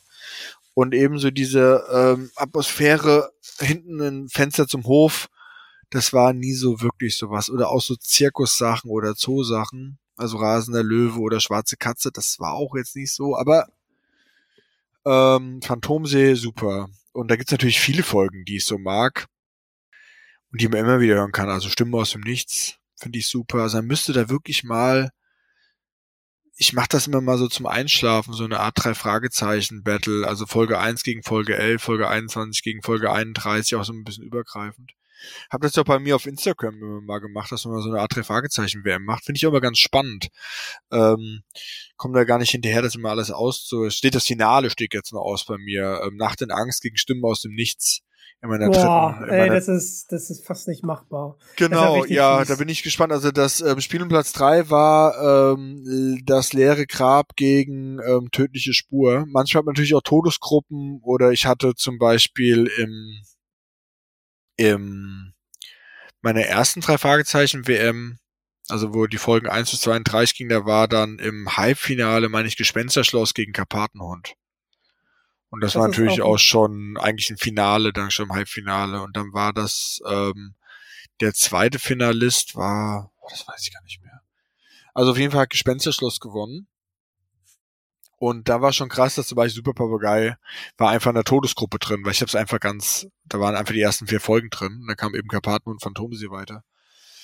Ja, also ähm, auch so gefährliche Erbschaft, das hat mich nie so richtig gecatcht. Ähm, ist bis heute noch so. Also dieses Rätsel, was da so kultig ist. Ähm, also erstmal muss ich gestehen, dass ich nicht kein Typ bin, der miträtselt bei irgendwas, weil ich das einfach über mich ergehen lasse. Und ich finde auch, man kann auch nicht wirklich miträtseln, ähm, weil ähm, beim beschirmten Auge rechts, also bis ich da drauf gekommen bin, was das heißen könnte, beim ersten Mal hören. Ich glaube auch nicht, dass wirklich einer im Kindesalter da beim ersten Mal mitgerätselt hat. Das, naja, wie auch immer. Nee, also das sind so meine Lieblingsfolgen. Ähm, so das, was du da öfters immer ansprichst, Tal des Schreckens, das finde ich auch gut. Wobei das am Ende dann holter die Polter geht, ähm, die Auflösung. Ja, nur Ich ganz kurz. Äh, das war meine erste Folge. Meine Lieblingsfolge ist tödliche Spur. Ah, okay. Natürliche Spur, das, das geht gar nicht so an mich. Das ist so, ähm, das liegt doch daran, dass ich einfach von vornherein mir denke, Morten ist eh nicht tot. Da ist der ganze Fall eigentlich schon, um was da mit Mortens Schwester ist, das ist, weiß ich nicht. Hat ja auch André Marx dir selbst gesagt in seinem Interview, dass das irgendwie ähm, auch relativ schnell und so weiter. Aber das ist ja das Schöne am Geschmack. Geschmack ist ja auch verschieden. Also ich kriege ja auch zum Beispiel oftmals so, wenn ich so bei der Musik höre ich das dann oft, dass so die ersten Alben, mit denen ich so Fan geworden bin, dann sagen die, ja, das ist überhaupt nicht mehr, das ist so schlecht produziert. Ich denke mir, doch, das ist ziemlich geil. Äh, leugne nicht dein Meisterwerk, denke ich mir immer. Ähm, ja, tödliche Spur, hm, tja, Alles kommt- gut. kommen wir nicht zusammen. Ähm, dafür gibt's so wunderschöne Trash-Folgen, also verschwundene Filmstar zum Beispiel. Du mich früher mit jagen können. Heute finde ich das köstlich, ja, weil es einfach so ein Trash ist. Ich finde auch zum Beispiel, dass ähm, der Mann ohne Kopf, ähm, was so viel gescholten wird oder so, finde ich eigentlich auch ziemlich cool. Äh, diese diese Disco-Atmosphäre. Das liegt doch vielleicht daran, dass ich in meinem Leben, glaube ich, noch nie in der Disco war. ähm, Chris. nee, da, doch, das ist sehr ja, cool. ich glaube, man sagt auch gar nicht für Disco, man sagt ja Club. Also es hängt damit zusammen, ich bin einfach immer, wir haben, wenn ich, wir hatten auch früher dann irgendwie so ein, so ein Disco-Stadel, da wir uns dann in, in, der, in der Nachbarstadt, wo viele hingefahren sind und dann wurde ich dann damit gelockt, dass das Bier da irgendwie 77 Cent kostet und so. Ich mir, aber das schmeckt ja gar nicht, kannst du ja nicht unterhalten. Wir waren ganz oft in einem Partykeller oder im Strebergarten oder so, haben dann da gesessen, haben Musik gehört und haben dann ähm, da getrunken einfach. Und haben unsere eigene Musik gehört. Und das war irgendwie so, ich bin so der Rockhörer, ich dachte mir, die spielen ja eh nicht meine Musik. Und hatte ich mal eine Zeit lang, da bin ich viel getrampt auch. Ähm, also wir haben quasi auf dem Land gewohnt und wenn wir beim Kumpel waren, dann muss man entweder durch den Wald, musste ich heimlaufen. Ich hatte die Strecke auch eingeübt, das waren so fünf Kilometer durch den Wald, aber es ist halt eben auch uncool, so nachts um drei. Und da muss man immer, sag ich mal, fragen, äh, überlegen, wie kommt man denn dann nach Hause? Und mit zunehmendem Alkoholpegel ähm, ist dann auch die Risikobereitschaft dann ein bisschen höher. Und dann kann halt eben alle zehn Minuten ein Auto vorbei und dann fing er raus und dann wird man ab und zu mitgenommen. Man wird ja meistens nicht von den Leuten mitgenommen, die irgendwie so vertrauenswürdig sind. Da hat mich dann Russe mitgenommen, ich weiß es noch wie heute. Und der hat dann auch mitten im Wald an so einem Berg auf der Landstraße eine Vollbremsung und hat die Kippe angezündet. Und hat gesagt, du fährst jetzt mit in die Diskothek. Und ähm, hat mich dann zwingen wollen, in diese Disco damit reinzugehen. Bin ich einfach aus dem Auto raus abgehauen. Und das wäre so eine Möglichkeit gewesen, mit dem in so eine Russendisco zu gehen. Und dann war ich einmal da im Vorraum mit einem Kumpel und dann waren da auch Leute, die haben gerade Drogen genommen und da hatte ich einfach keinen Bock drauf. Und ich war nie bewusst in der Disco. Also in Studienzeit waren wir mal so im Club, aber ich würde nicht sagen, dass es eine Disco war. Also man also ich weiß gar nicht, kenne das, weiß nur, wie eine Disco aussieht, so aus so Serien wie Unter uns, Verbotene Liebe und so, wie man sich so eine Disco vorstellt. Was gar nicht ist, ein Disco eine Disco-Kugel wahrscheinlich nein, oder? Deswegen ja. ähm, ist quasi Mann ohne Kopf für mich ganz stark Disco-prägend. Ähm, ich wüsste jetzt auch gar nicht, wie ich mich in der Disco verhalten sollte. Also ich würde dann da hinkommen und dann, ob man da tanzen muss oder sowas, boah. Ist gerade, nee, nicht peinlich. Ähm, ich stehe dazu, dass ich noch nie da war. Dafür war ich schon auf ganz vielen Rockkonzerten, hab da auch schon gepokt und so. Und wir haben auch hier bei uns in Spandau die älteste Rockdisco Deutschlands, also wo sich auch die Ärzte damals kennengelernt haben. Und da sind ab und zu mal so Coverband-Konzerte drin, aber so einen klassischen Ecstasy-Schuppen ähm, war ich noch nie drin. Das, ja, auch diese Öffnungszeiten, die die haben. Also irgendwie, dass es da erst um 11 Uhr oder um 12 Uhr anfängt, liegt schon längst im Bett. War auch früher schon so. Wir haben früher immer schon mit der Party da um 18 Uhr oder so angefangen. Aber naja, jetzt sind wir abgeschweift. Ja, jetzt sind wir äh, abgeschweift. Äh, Geschichten aber, aus meiner Jugend. Ja. Ähm, Dorfdisco. Genau, Dorfdisco. Jetzt müssen wir aber noch mal einmal kurz die, äh, die Klammer schließen. Ich bin auch kein Disco-Gänger. Ist absolut nicht meine Welt. Wir haben ja hier in Hamburg die Reeperbahn. Da war ich natürlich mal ein paar Kumpels, aber nee. Egal wie fein du dich angezogen hast, du riechst danach nach Grau äh, Rauch und Alkohol und bist halt bisschen Geld los und äh, das ist einfach nicht meine Atmosphäre. Also ja, ich mag auch mich mit Leuten zu unterhalten und stell mir vor, also wenn wir jetzt in der Kneipe wären irgendwo, wir würden uns ähm, langsam und kontinuierlich betrinken und würden über Fragezeichen ähm, labern und mit zunehmendem Alkoholpegel wird das Gespräch immer niveauvoller werden. Ähm, und dann gegen so eine Lautstärke anzuschreien ähm, und so ja, nee, das war eigentlich nie was. Und auch die Leute, die in so Diskos gefahren sind, das waren jetzt auch nie so die Leute, die, mit denen ich mich so irgendwie so abgegangen habe. Das, ähm, ich hatte aber auch gar auch kein drei Fragezeichen ähm, Hörer mehr so richtig in meinem Umfeld. Ähm, das ist auch eine interessante Frage, weil ich habe festgestellt, viele, die drei Fragezeichen hören, spielen auch viel, so Fantasy oder Gesellschaftsspiele und so weiter. Und da hatte ich auch nie Berührungspunkte. Hast du damit Berührungspunkte mit so Spielen? Spielst du? Kommt drauf an was. Also Computerspiele gehe ich mit. Ja. Aber äh, diese ganzen Brettspiele oder ähm, es gibt ja auch diese Paper, wie heißen die? Pen and Paper. Pen ja. and Paper. Habe ich noch nie gespielt. Ist nicht meine Welt. Äh, ich brauche das irgendwie haptisch. Äh, ja. Ich habe früher Schach gespielt tatsächlich im Verein. Ja, das habe ich ähm, mit meinem Opa ab und zu gespielt, ja. Früher. Und äh, liebe ich heute immer noch das äh, Schach. Du, ähm, aber wir müssen noch mal ganz kurz über die Lieblingsfälle äh, sprechen, weil du ja mit tödlicher Spur nicht mitgehst. Das ist auch alles in Ordnung. Aber ich finde zum Beispiel auch sehr, sehr gut, wie schon angesprochen, Feuermond, mhm. Nacht in Angst, ähm, Erbe des Meisterdiebes finde ich auch sehr, sehr gut. Boah, also André Marx hat ja wirklich, wow. Ja, ja, der ist super, aber bei alle Fälle, die du jetzt so genannt hast, die sind, also Feuermond, hm. ich bin nicht so der Kunstfalltyp. Ich hatte in Kunst immer nur fünf. Tito, Und komm, und- High Five. ja, Symbolisch. es Das war jetzt nie klatschen so. hören. Ich war nie, also ich habe jetzt eine Künstlerfamilie eingeheiratet. Also meine Schwiegermutter ist Malerin und meine Frau kann auch. Sie sagt, sie kann nicht mal, wenn ihr was malt. Es sieht echt toll aus. Die Kinder sind noch total begabt bei sowas. Aber für mich so Kunstfälle und so ein Kunstdiebstahl.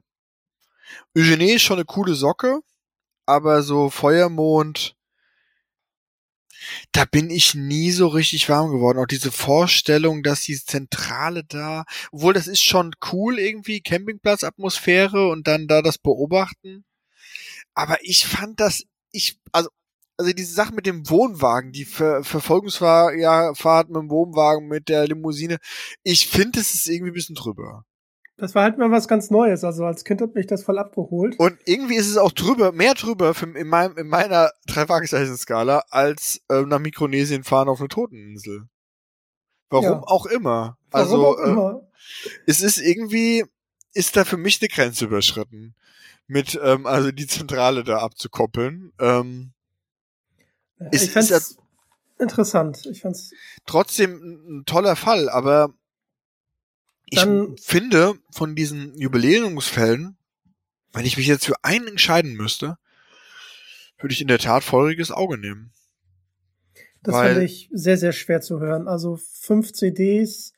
Ähm, ich fand es halt, ich muss es halt zweimal hintereinander hören, damit ich äh, kognitiv auch mitkomme, Mhm. weil das einfach so viel und so verschachtelt war und dann noch Bezug auf den alten Fall genommen hat.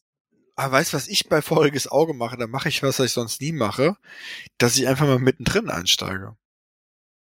Weil das gerade, weil das so verschachtelt ist, Life-changing Moment höre ich gerade. dann einfach mal, sage, also dieses Intro in der Mine, das finde ich auch sehr tröge und ich weiß auch, wenn, wenn du mich jetzt fragen würdest, sind die eigentlich am Anfang per Zufall in der Mine und was wollen die eigentlich da und hat Justus da einen Spleen und so, würde ich jetzt, müsste ich echt nochmal hart überlegen. Aber so diesen Perspektivwechsel um wer weiß was und total spannend auf dieser Insel, das finde ich schon ziemlich cool. Und ich finde auch Till Hagen einfach als Sprecher richtig toll. Auch die anderen da, die mit dabei sind. Ich find's, also ich finde das richtig toll. Und mh, natürlich kann man überlegen, am Ende da in Indien, aber ich finde das jetzt auch nicht störend. Also es geht für mich relativ schnell am Ende.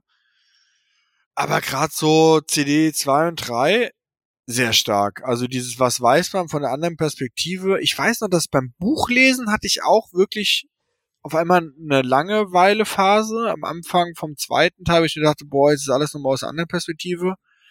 Aber es hat sich sehr gut gefügt. Und wie die das feurige Auge dann finden, ja, nee, das finde ich gut. Ähm, würde ich sagen, das ist so einer der besten Dreiteiler. Und was hast du noch genannt? Nacht und Angst natürlich auch eine, eine super Folge. Ich weiß, das habe ich damals als Buch, das fand ich richtig spannend, so mit 14 Jahren. Das macht auf jeden Fall richtig Spaß, auch tolle Sprecher. Und was Dann war noch? natürlich Rufmord, auch sehr, sehr gut. Auch sehr beklemmend. Auch wieder André Minninger, was in der Psychiatrie, weißt du? Es ist einfach so, und da wird mal ein bisschen was gespritzt, auch so eine Urangst, was gespritzt zu bekommen. Mhm. Das, ähm, Und, ja, dieses Radio-Ding fand ich auch super. Auch wenn die Tante Mathilda da im Radio anruft, das ist natürlich ein bisschen auch peinlich. Aber trotzdem, das finde ich super. Und dann fand ich auch äh, sehr, sehr gut von Kari Erhoff, äh, Straße des Grauens. Ja.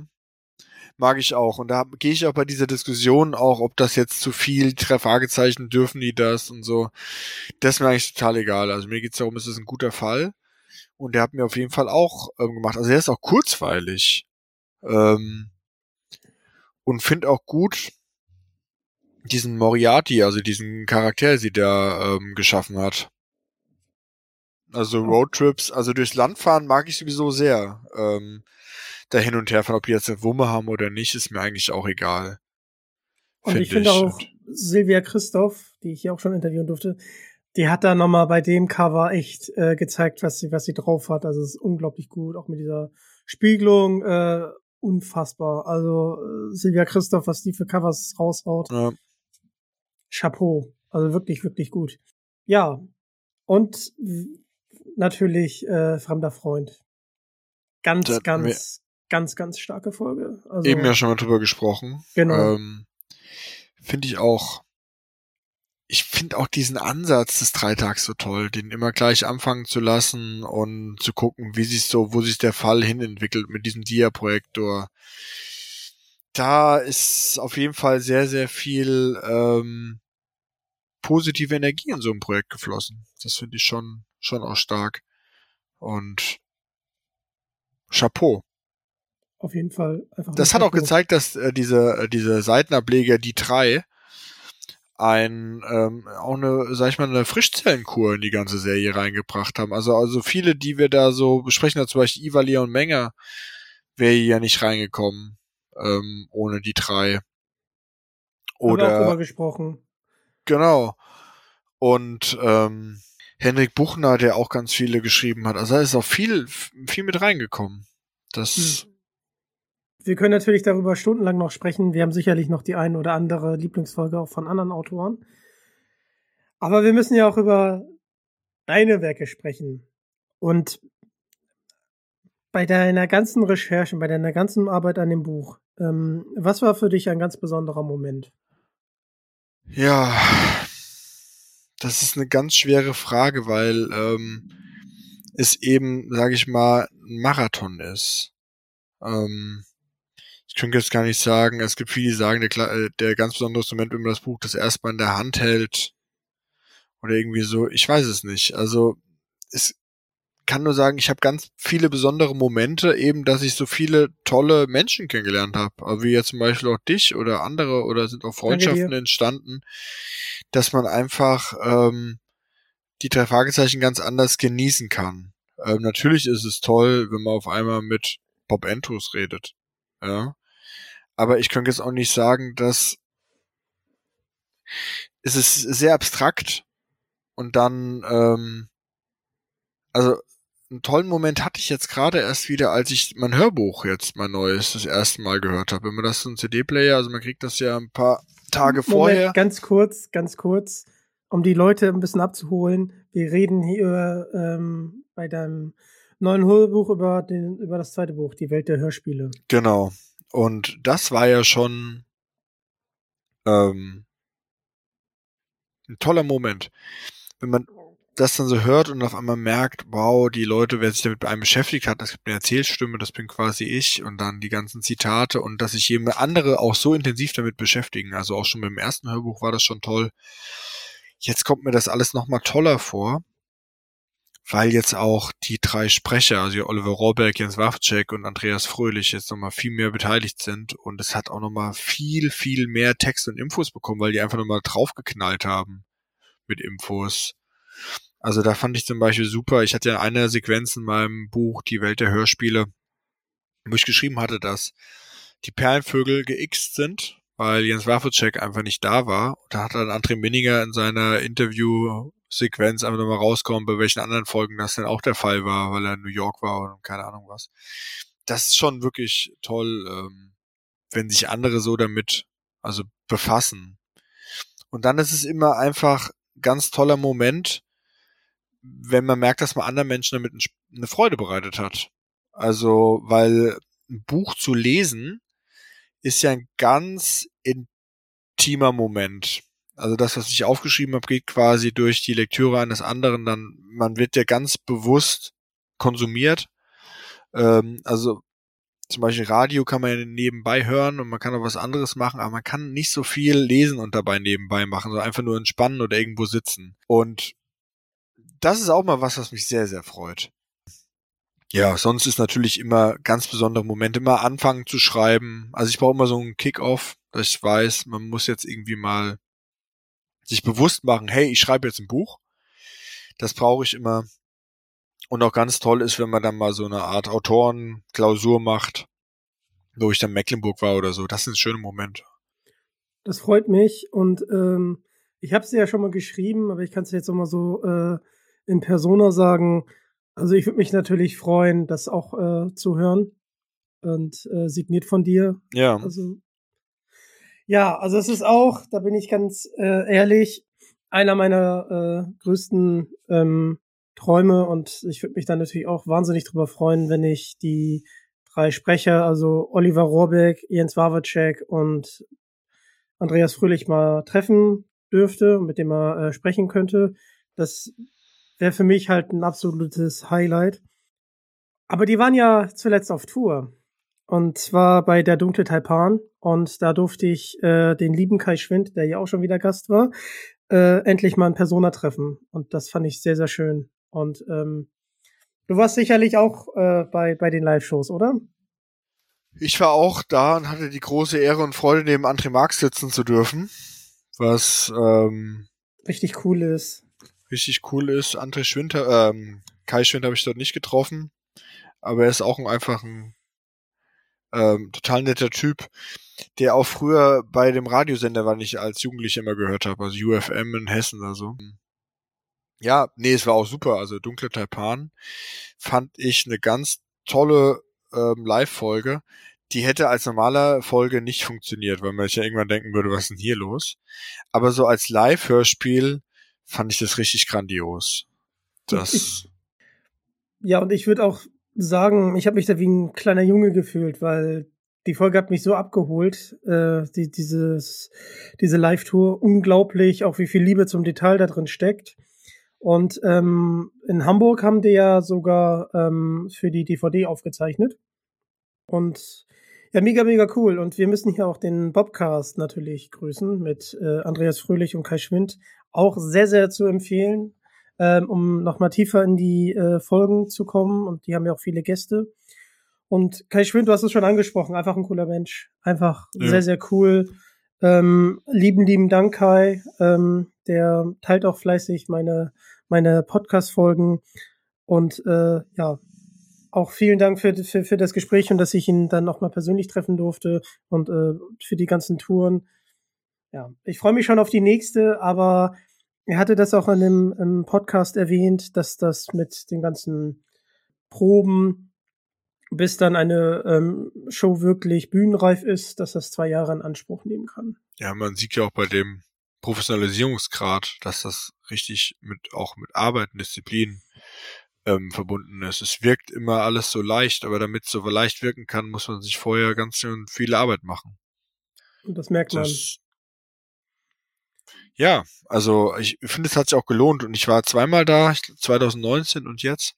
Dito, Dito, wieder was wir gemeinsam haben, das ist doch schön. Und ich finde, es war diesmal einfach noch besser. Ähm, es hat mich mehr, ich habe auch wieder alles ver vergessen. Ähm, ich wusste so ein bisschen, am Ende ist es so Asmodi und ähm, irgendwas im Zauberspiegel, aber die Handlung, das habe ich gar nicht mehr so richtig auf die Reihe bekommen. Und die Sprecher ähm, auch, auch, auch neben Oliver, Jens und Andreas, also ja. Fröhlich, wow. Und äh, auch, auch die anderen, die da mitwirken, Wahnsinn. Also sehr, ja. sehr gut. Und auch diese Metaebene und diesen Humor, den sie da reinbringen, der funktioniert halt auch, auch nur live. Und äh, das finde ich halt sehr, sehr schön. Auch der Musiker, der ist an einer Stelle an einem Stück so richtig abgegangen. Finde ich auch super. Also, das macht richtig Spaß und so, so viele Leute zu sehen, die drei Fragezeichen toll finden. Wahnsinn. Also das wirklich, wenn man das mal so ähm, mal jemanden zeigt im Ausland oder so und wir sagen, was denkt ihr, was wofür diese Leute da sind? Und man würde sagen, für ein Hörspiel, die würden sagen, wie bitte? Genau so und, ist es. Und die drei Fragezeichen waren ja auch ähm, in dem Guinness-Buch der Rekorde. Ich wollte ich wollte dir nicht ins Wort fallen, pardon. Nee, alles gut. Alles gut, okay, pardon. Ähm, und mit Phonophobia, Symphonie der Angst. Wow, das fand ich ja schon sehr, sehr gut. Aber der dunkle Taipan, der hatte auch äh, auf hat halt nochmal ganz andere Elemente mit reingebracht. Und äh, ich freue mich halt, wenn da wieder eine neue Live-Show kommen soll, weil es ist ja nicht der letzte Fall der Fragezeichen. Phonophobia war damals meine erste Live-Show. Meine auch. Guck mal, Und wir haben schon wieder was gemeinsam. Da bin ich hingegangen mit einem Kumpel, mit dem ich sonst immer auf Rockkonzerte gegangen bin. Ich sag, komm, wir gehen mal zu den drei Fragezeichen. Das war auch vor der Zeit, bevor ich überhaupt so richtig so mal wieder gehört habe und so. Und der sagte dann am Ende, ja, war gut, aber eigentlich ein bisschen teuer dafür, dass er nicht für die Originalsprecher sind. Ich dachte doch, das waren gerade die Originalsprecher und der war dann auch total begeistert, dass eben, ähm, dass eben die Leute sind, die das so die ganze Zeit machen. Und ähm, ich fand Taipan besser als Phonophobia. Ich weiß nicht genau, ob ich vor der Tour auch das Buch gelesen habe, bin ich mir gar nicht mehr so sicher das verschwimmt alles so ein bisschen. Das ist auf jeden Fall wieder alles in der Anfangsphase, ähm, wie ich mein Interesse für die drei Fragezeichen geweckt habe. Da fand ich so ein bisschen die Rückkehr ins Gespensterschloss. Das war irgendwie so ein bisschen ähm, zu viel für mich. Aber heute sehe ich das auch wieder alles abstrakter. Ich glaube, heute wäre ich da unkritisch, aber ich einfach sage, würden, oh, das ist ein Live-Fall und der ist eben funktioniert nach anderen Gesetzen. Damals war ich eben so, ich hätte sowas eher Ernsteres erwartet wie Master of Chess. Das ist ja ein Fall, Master of Chess, den man eigentlich auch als ganz normalen Hörspielfall vom Plotline nehmen könnte. Ganz im Gegensatz zu Taipan. Der Taipan, der ist ja, der funktioniert ja quasi äh, live viel besser, als wenn man den jetzt auf dem Kopfhörer äh, sich anhört. Meiner Meinung nach. Ja, kann ich ähm, auch teilen bei Master of Chess, weil das gibt's ja auch als ähm, CD, ähm, als doppelte CD und das kann man sich natürlich auch gut hören, anhören. Ähm, was ich bei Phonophobia ähm, richtig, richtig gut finde, ich habe das schon häufig erzählt, ist einer, einfach einer der besten Gags auf der Bühne, wo, wo ein Stein einen Hang runterrollt und dann erst einen äh, Verdächtigen zerquetscht wo dann Peter sagt, Moment mal, bei den drei Fragezeichen stirbt niemand. Dann spulen sie wieder zurück ja, und dann stimmt, sagt er, aua, mein Fuß. Ist einer wirklich einer der besten Jokes. Und äh, was ich halt bei den Live-Shows halt so für mich mitgenommen habe, man ist mit, äh, man ist halt einfach nicht alleine und man kann dann auch Fan sein und äh, dann auch bei den Momenten ausrasten, wenn die dann sagen, Kollegen, wir haben einen neuen Fall, darf ich Ihnen meine Karte geben? Und äh, da rastet man halt einfach aus. Und das ist halt schön, äh, da einer von vielen zu sein. Und äh, deswegen freut mich das sehr. Ich kann da gar nicht so ausrasten. Ähm, ich bin da nicht so der Jubler. War ich aber auch früher auch noch nicht. Das, ähm, für mich ist auch dieser Moment, dass man jetzt eine Karte übergeben muss, auch nicht so der Kultmoment überhaupt. Also ich habe solche Sternstunden gar nicht, dass ich jetzt darauf warte. Ähm, ich finde heutzutage eher interessant, wann dieses Thema neuer Fall kommt. Also dum, dum, dum, dum, dum,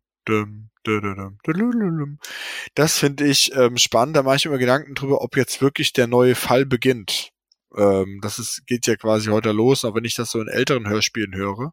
Aber so dieser Moment der Karte begeben, das ist gar nicht so, dass ich jetzt darauf warte und das so abfeiere.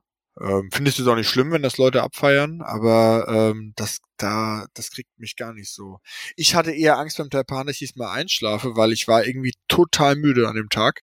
Aber es hat mich total gepackt. Also ich war hellwach. Ich bin schon mal eingeschlafen im Planetarium. Im des Wortes, ne, ohne jetzt zu spoilern. Ja. Also ich war, bin im Planetarium schon mal eingeschlafen, was furchtbar ärgerlich war beim versunkenen Schiff, weil ich auch einen super Fall finde habe ich eingepennt. Und oh, wenn man so eingepennt ist und dann aufwacht, so nach einer halben Stunde, man fühlt sich dann irgendwie so, so räudig irgendwie. Dann musste ich dann noch mit der Tram heimfahren, das war einfach nicht schön. Ähm, außer weil ich mich geschämt, da geschnarcht zu haben ähm, im Planetarium. Aber naja. Aber naja, du hast ja vorhin erwähnt, dass du so viele Menschen aus der drei Fragezeichen Welt und auch andere Menschen kennenlernen durftest. Mir geht es genauso. Ähm, gibt es denn äh, Menschen aus der Drei-Fragezeichen-Welt, die du gerne mal interviewen würdest? Du hast ja jetzt schon einige interviewen dürfen für deine beiden Bücher. Tja, das sind eine. Mm, also ich habe ja schon ganz viele. Ähm, meine ich ja, meine ich ja. ja. Und könnte ich jetzt gar nicht sagen. Ähm, das Problem ist eher, ähm, das ist auch wieder jetzt ein bisschen Historiker ähm, da sein, wenn man jemanden heute interviewt, dass der das aktuelle Wissen auf einen früheren Zeitraum projiziert. Interessant wäre es, Leute damals zu interviewen. Also ich würde gerne eine Zeitmaschine haben. Da bin ich auch immer dran am Arbeiten, so an Dokumente und so weiter. Und ähm, das finde ich spannend. Also zum Beispiel die Entwicklungsgeschichte von Fällen ähm, nachzuvollziehen. Wie hat sich denn was ähm, aufgebaut und so. Aber ich könnte jetzt nicht sagen, dass ich jetzt jemanden interviewen möchte, weil ich könnte jetzt auch nicht sagen, dass sich jemand mir verwehrt hätte mit einem Interview. Ähm, von daher ist alles gut soweit. Ich habe versucht mir mal an Leute ranzukommen. Ich habe mir versucht an die Erben von Mark Prandl ranzukommen, wo ich auch, glaube ich, eine Tochter ausfindig gemacht habe. Die hatte so eine Werbeagentur oder sowas. Aber man wird dann wahrscheinlich sehr schnell als Freak abgetan. Wenn man dann anschreibt und sagt, hey, ich bin der und der, ich mach das und das und dein Papa hat mal in seinem Leben neben ganz vielen anderen Sachen mal so vier diese Bücher geschrieben. Weißt du darüber was? Und die Leute denken sich einfach, wie bitte? Ja, also das habe ich sowieso auch bei den amerikanischen Autoren. Da fand ich toll, dass ich da auch mit allen Lebenden auch sprechen konnte. Aber ist es denn auch so, dass für die das quasi einmal ein Buch war? Und das ist 35, 40 Jahre her. Also ich habe mit der Autorin von Volk der Winde gesprochen. Das ist schon ein Weilchen her, ja. Genau, Folge 41. Und das ist ganz toll gewesen. Aber für die ist das irgendwie was ganz anderes. Sie können sich dann auch teilweise an so Details gar nicht mehr so richtig erinnern. Ähm, interessant wäre es natürlich, sich mit Leuten zu unterhalten, die sich an Details erinnern können. Ja, also von daher muss ich sagen, nee, gibt's nicht. Also ich unterhalte mich mit den Leuten immer mal ganz nett. Also man hat das auch auf der Buchmesse dann gesehen. Da haben wir uns auch mit ein paar Leuten aus der drei Fragezeichen Szene da am Kosmos-Stand zusammengesetzt. Es war eigentlich ganz toll, sich da auszutauschen. Und so ganz normal zu plaudern, auch Erfahrungen auszutauschen, wer wie wo was sieht. Aber da war ich, habe ich mich eher so gefühlt wie unter so Kollegen. Und ich will jetzt gar nicht sagen, wow, wer ist denn da und wer, hm, hm. Und Aber es ist so. auch schön, dieses Gefühl. Das ist ein ganz tolles Gefühl. Das ist halt eben schon eine ganz andere Ebene. Ich will jetzt nicht sagen, dass ich dann so da zitternd so daneben ähm, stehe und ähm, dann frage, darf ich Sie mal was fragen oder sowas. Das gibt's eigentlich nicht so. Ja, bei, bei mir ich, äh, kann ich nur sagen, ähm, auf jeden Fall die drei Hauptsprecher. Das wäre für mich absolut äh, ein Traum, auch ein Kindheitstraum tatsächlich. Ich versuche ja mit dem Podcast viele Seiten auch aus der drei Fragezeichen Welt zu beleuchten. Ähm, Im Januar kommt zum Beispiel auch äh, ein Talk raus mit der drei Fragezeichen Redaktion, dass man da auch mal einen Blick äh, drauf bekommt. Ähm, Mit der Anne und mit der Susanne und so. genau. Ja, cool. Dass man einfach mal so verschiedene Blinkwinkel Ja. auf die drei Fragezeichen wirft. Und da bin ich auf jeden Fall sehr, sehr, sehr gespannt, wer da noch alles kommen wird und wen ich da interviewen darf. Und ich plane tatsächlich äh, nächstes Jahr auf die Frankfurter Buchmesse zu kommen. Ja. Ich arbeite in der Bibliothek, ich bin ja sogar Fach, äh, Fachbesucher. Ähm, vielleicht sieht man sich ja da. Ja, bestimmt. Also finde ich ganz toll. Also es war auch schön, dass dieses Jahr die Buchmesse so wieder stattgefunden hat.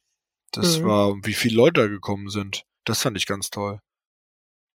Gerade ähm, das Medium Buch finde ich auch schön. War eine tolle Veranstaltung, die Buchmesse. Das ja, kann ich nur jedem empfehlen, dahin zu kommen. Ja, lohnt sich, lohnt sich. Du meinst, du meintest ja vorhin, du sammelst die drei Fragezeichen. Sammelst du denn auch Merch und hast du ein Lieblingsstück? Also, ich bin nicht so der Merch-Typ.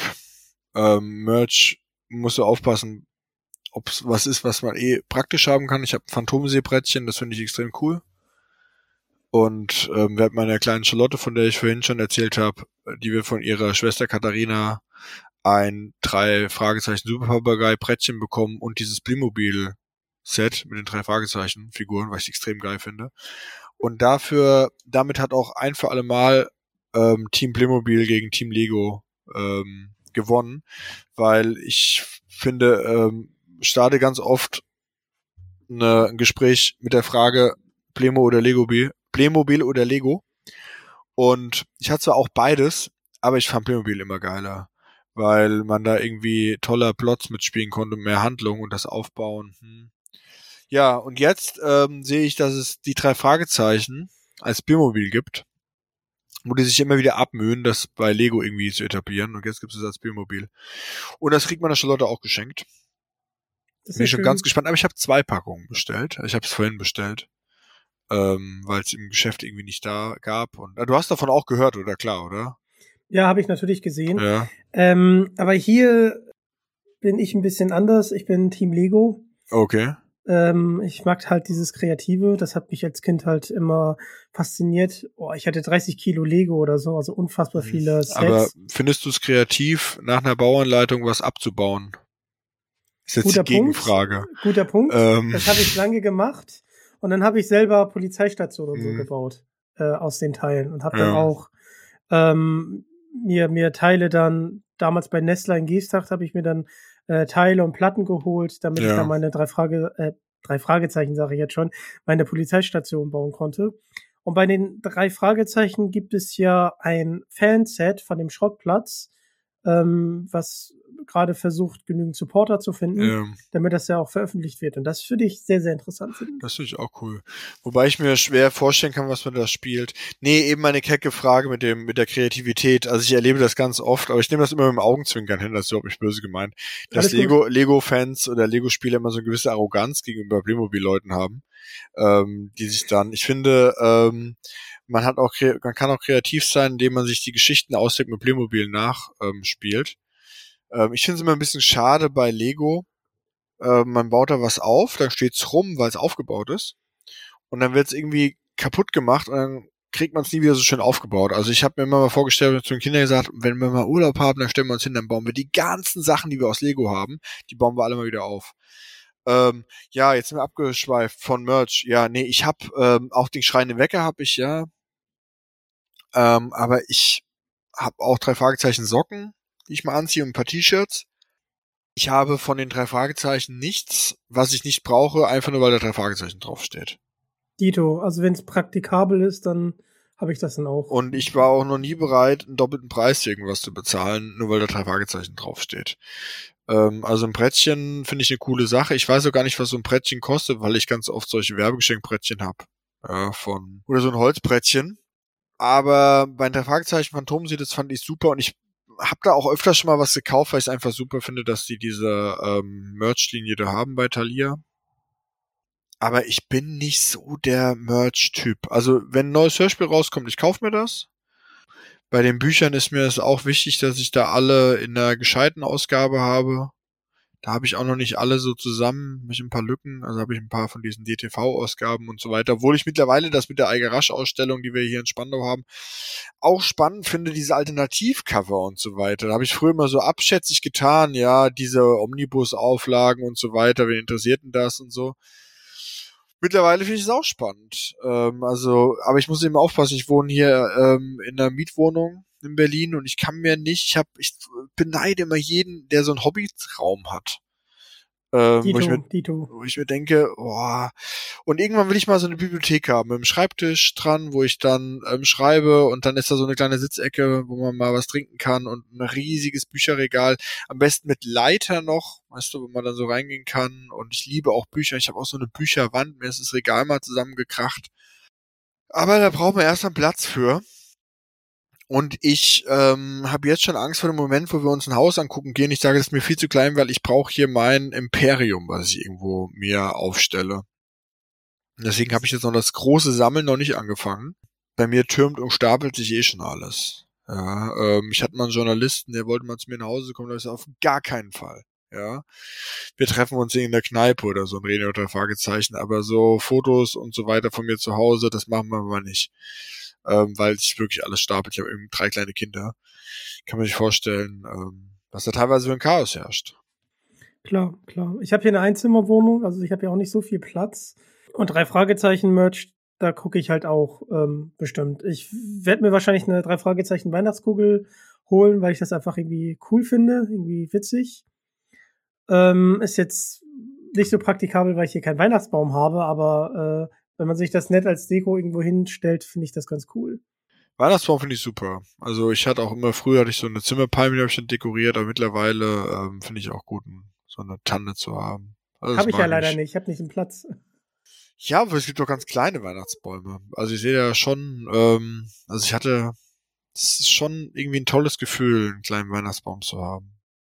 Ich guck mal. Früher war ich da auch eher mehr ab, abwehrend, so mit 20 und so weiter, dachte mir Weihnachten und keine Ahnung was, aber mittlerweile habe ich auch voll meinen Frieden mit Last Christmas und so weiter gemacht und ähm, finde das eigentlich toll, wenn ähm, man sich einfach nur freut und diese ganze Stimmung um Weihnachten finde ich toll. Weihnachtskugel, nee. Also, ich habe einen Werder Bremen Adventskalender. Und den hätte ich, mir auch, anderes, ja. den hätte ich mir auch nie gekauft, weil ich finde, Fußball ist auch nicht weihnachtlich und so die Ausschlacht. Dann war ich mit meine, meiner Tochter da im Buchladen, da waren die dann irgendwie, weil da das schon angefangen hat, dann total reduziert. Und ich sagte, guck mal da, Papa Werder Bremen. Und sie ist auch Werder-Fan mittlerweile. Und da habe ich gesagt, okay, ich kaufe den Adventskalender von Werder Bremen. Aber ich finde auch, weißt du, bei so einem Adventskalender, das muss oldschool sein. Da muss so ein Weihnachtsmarkt drauf sein oder so eine Winterlandschaft. Da auch so mit Rocky Beach und Weihnachten. Also ich finde die Weihnachtsfolgen, wo wir gerade dabei sind, von drei Fragezeichen, alle total atmosphärisch super gemacht. Also besonders dieses Odo Finstere, wo die da in diesem Loft sind. Ja, sehr, sehr super. Gut. Und ich finde, die sind auch überaus gelungen. Diese Weihnachtsfolgen. Aber auf der anderen Seite auf der anderen Seite kann ich mir wirklich das, also ich kann mir sowieso schwer vorstellen mit dem Palm, das hatten wir schon, aber dann auch wirklich dieses Weihnachtliche. Ich kann mir auch nicht vorstellen, Weihnachten in Australien. Ähm, genauso wie ich mir schwer vorstellen kann, Weltmeisterschaft im Winter. Ja, das sind so Dinge, die gehen in meinem Kopf einfach ganz, ganz schwer zusammen. Genauso will ich mir abends um 20 Uhr keinen Kaffee kochen. Ja, sondern Kaffee ist für mich einfach 17 Uhr ist der Schicht im Schacht, ja. Ähm, da bin ich irgendwie also wenn mir jetzt jemand eine drei Fragezeichen Weihnachtskugel schenken würde, ich würde die nicht wegschmeißen, ich würde die auch aufhängen, würde mir dann guck mal hier, hm, hm, würde es ein bisschen ironisch sehen. Aber ich würde mir nicht kaufen. Aber wenn du schon eine drei Fragezeichen Weihnachtskugel hast, kauf dir einen Weihnachtsbaum, sei konsequent. Dann bin ich konsequent. Danke dir. Dann. Die haben ja noch mehr Weihnachtskugeln. Oder so ein ähm, Peter Shaw Pfeifenmännchen. Nee, so ein Titus Jonas Pfeifenmännchen. Das finde ich ja ganz toll, auch im Erzgebirge, diese Pfeifenmännchen. Kennst du die? Die kenne ich, aber gibt's mit Onkel Titus? Nee, aber es wäre doch cool, ein Onkel Titus cool. Pfeifenmännchen. Ja, also das könnte ich mir richtig gut vorstellen. Ähm, nee, könnte ich mir eigentlich nicht gut vorstellen, wenn ich ehrlich bin, aber es wäre lustig. Ein Titus Jonas Pfeifenmännchen. Was auch ähm, ganz cool wäre, wäre äh, eine Kuckucksuhr mit, de, mit Blackie als äh, Kuckuck. Das wäre auch super. Oder? Wobei ich mich immer auch schon frage, dieser Blackie, das stelle ich auch immer den Kindern die Frage ähm, beim Superpapagei. Wozu braucht man, also vielleicht kannst du mir die Frage ja beantworten, wobei ich aber, muss ich sagen, nie der Typ bin, der nach dem Sinn von irgendwas fragt. Mir ist der Sinn eigentlich von den Folgen komplett egal und nach zwei Dritteln schalte ich eh ab bei jeder Folge, also geistig, weil ich diese Auflösung ist mir eigentlich auch egal. Wozu braucht man eigentlich sechs Papageien, wenn der siebte Papagei einfach alles weiß? Brauchst du die ähm. anderen ja gar nicht. Und dann zweite Frage hinterher. Warum hat er eigentlich seine ganzen Sprüche verlernt? Der müsste doch die ganze Zeit Errare Romanum est ähm, krähen. Der hat das alles komplett ver vergessen. Ja, also um deine erste Frage äh, zu beantworten, meine Vermutung ist einfach, damit er ein bisschen Gesellschaft hat. Okay. Oder hat vielleicht Blackie den anderen, ähm, den anderen Papageien das alles beigebracht? Das kann natürlich auch sein. Und äh, deine zweite Frage ist ja auch ein bisschen Zeit vergangen. Also, da kann man schon vergesslich sein. Okay, ist das ist so? Ja kein, ist ja kein Elefant. Der Elefant weiß man ja, äh, die merken sich das. Ja, das ist, kann, kann eine Erklärung sein. Ja, ähm, aber das schmälert, das schmälert den Superpapagei nicht. Ich finde, das ist eine tolle Folge und ja. ähm, Blackie ist auch super. Ich überlege mir, wie, wie artgerecht das ist, diesen Vogel da zu halten. Ähm, wobei ich finde es wirklich mit das Grausamste, einen Vogel im Käfig einzusperren. Ähm, also ich finde es schon komisch, ein Meerschweinchen im Käfig zu haben. Wofür ich immer tendieren würde, gar kein Meerschweinchen mehr anzuschaffen, weil ich mir denke, so Meerschweinchen in so einem Käfig, ich würde es doch nicht frei rumlaufen lassen bei mir. Aber ich habe auch gar keins. Also, ja. Ähm, aber ein Vogel im Käfig ist schon irgendwie krass. Mhm. Und dann diesen zynischen Plastikvogel dann da aufzuhängen oder ein Spiegelchen und so. Ich meine, es kann jeder seinen Vogel haben, ist ja nichts illegal. Ich finde immer, wenn was nicht verboten ist, dann darf man die Leute auch nicht dafür äh, moralisch verurteilen, wenn sie es trotzdem machen. Ähm, aber ich habe mir schon oft überlegt, der Blicky, der ist eigentlich schon eine ziemlich arme Sau. Und deswegen finde ich ja auch diese eine Folge da, wie Blackie die Macht ergreift, ähm, da in der Kurzgeschichte, kennst du die? Ähm, habe ich jetzt nicht. Äh, es gibt eine Kurzgeschichte von 2016 mit diesem ähm, Der schwarze Tag und dann die letzte Folge. Da ist quasi Blackie übernimmt die drei Fragezeichen und entlässt alle. Die höre ich mir gleich mal an. Ja, die ist total abgefahren. Ähm, diese Blackie-Folge. Nicht spoilern, ich müsste mir gleich anhören. Nee, da kann man gar nicht spoilern, weil die ist so gehirnamputiert, ähm, diese Folge, dass man das einfach gar nicht glauben kann, was man da hört. Also ist, glaube ich, die letzte Folge ähm, äh, in diesem, in diesem Hörspiel. Ähm, der schwarze Vogel oder so heißt das. Und dann gibt's noch eine ganz tolle, ähm, auch eine Kurzgeschichte, Die müsste früher erschienen sein. In der frühen, äh, die ist in der frühen ähm, Geschichtensammlung erschienen. Da wird Blackie ausgetauscht.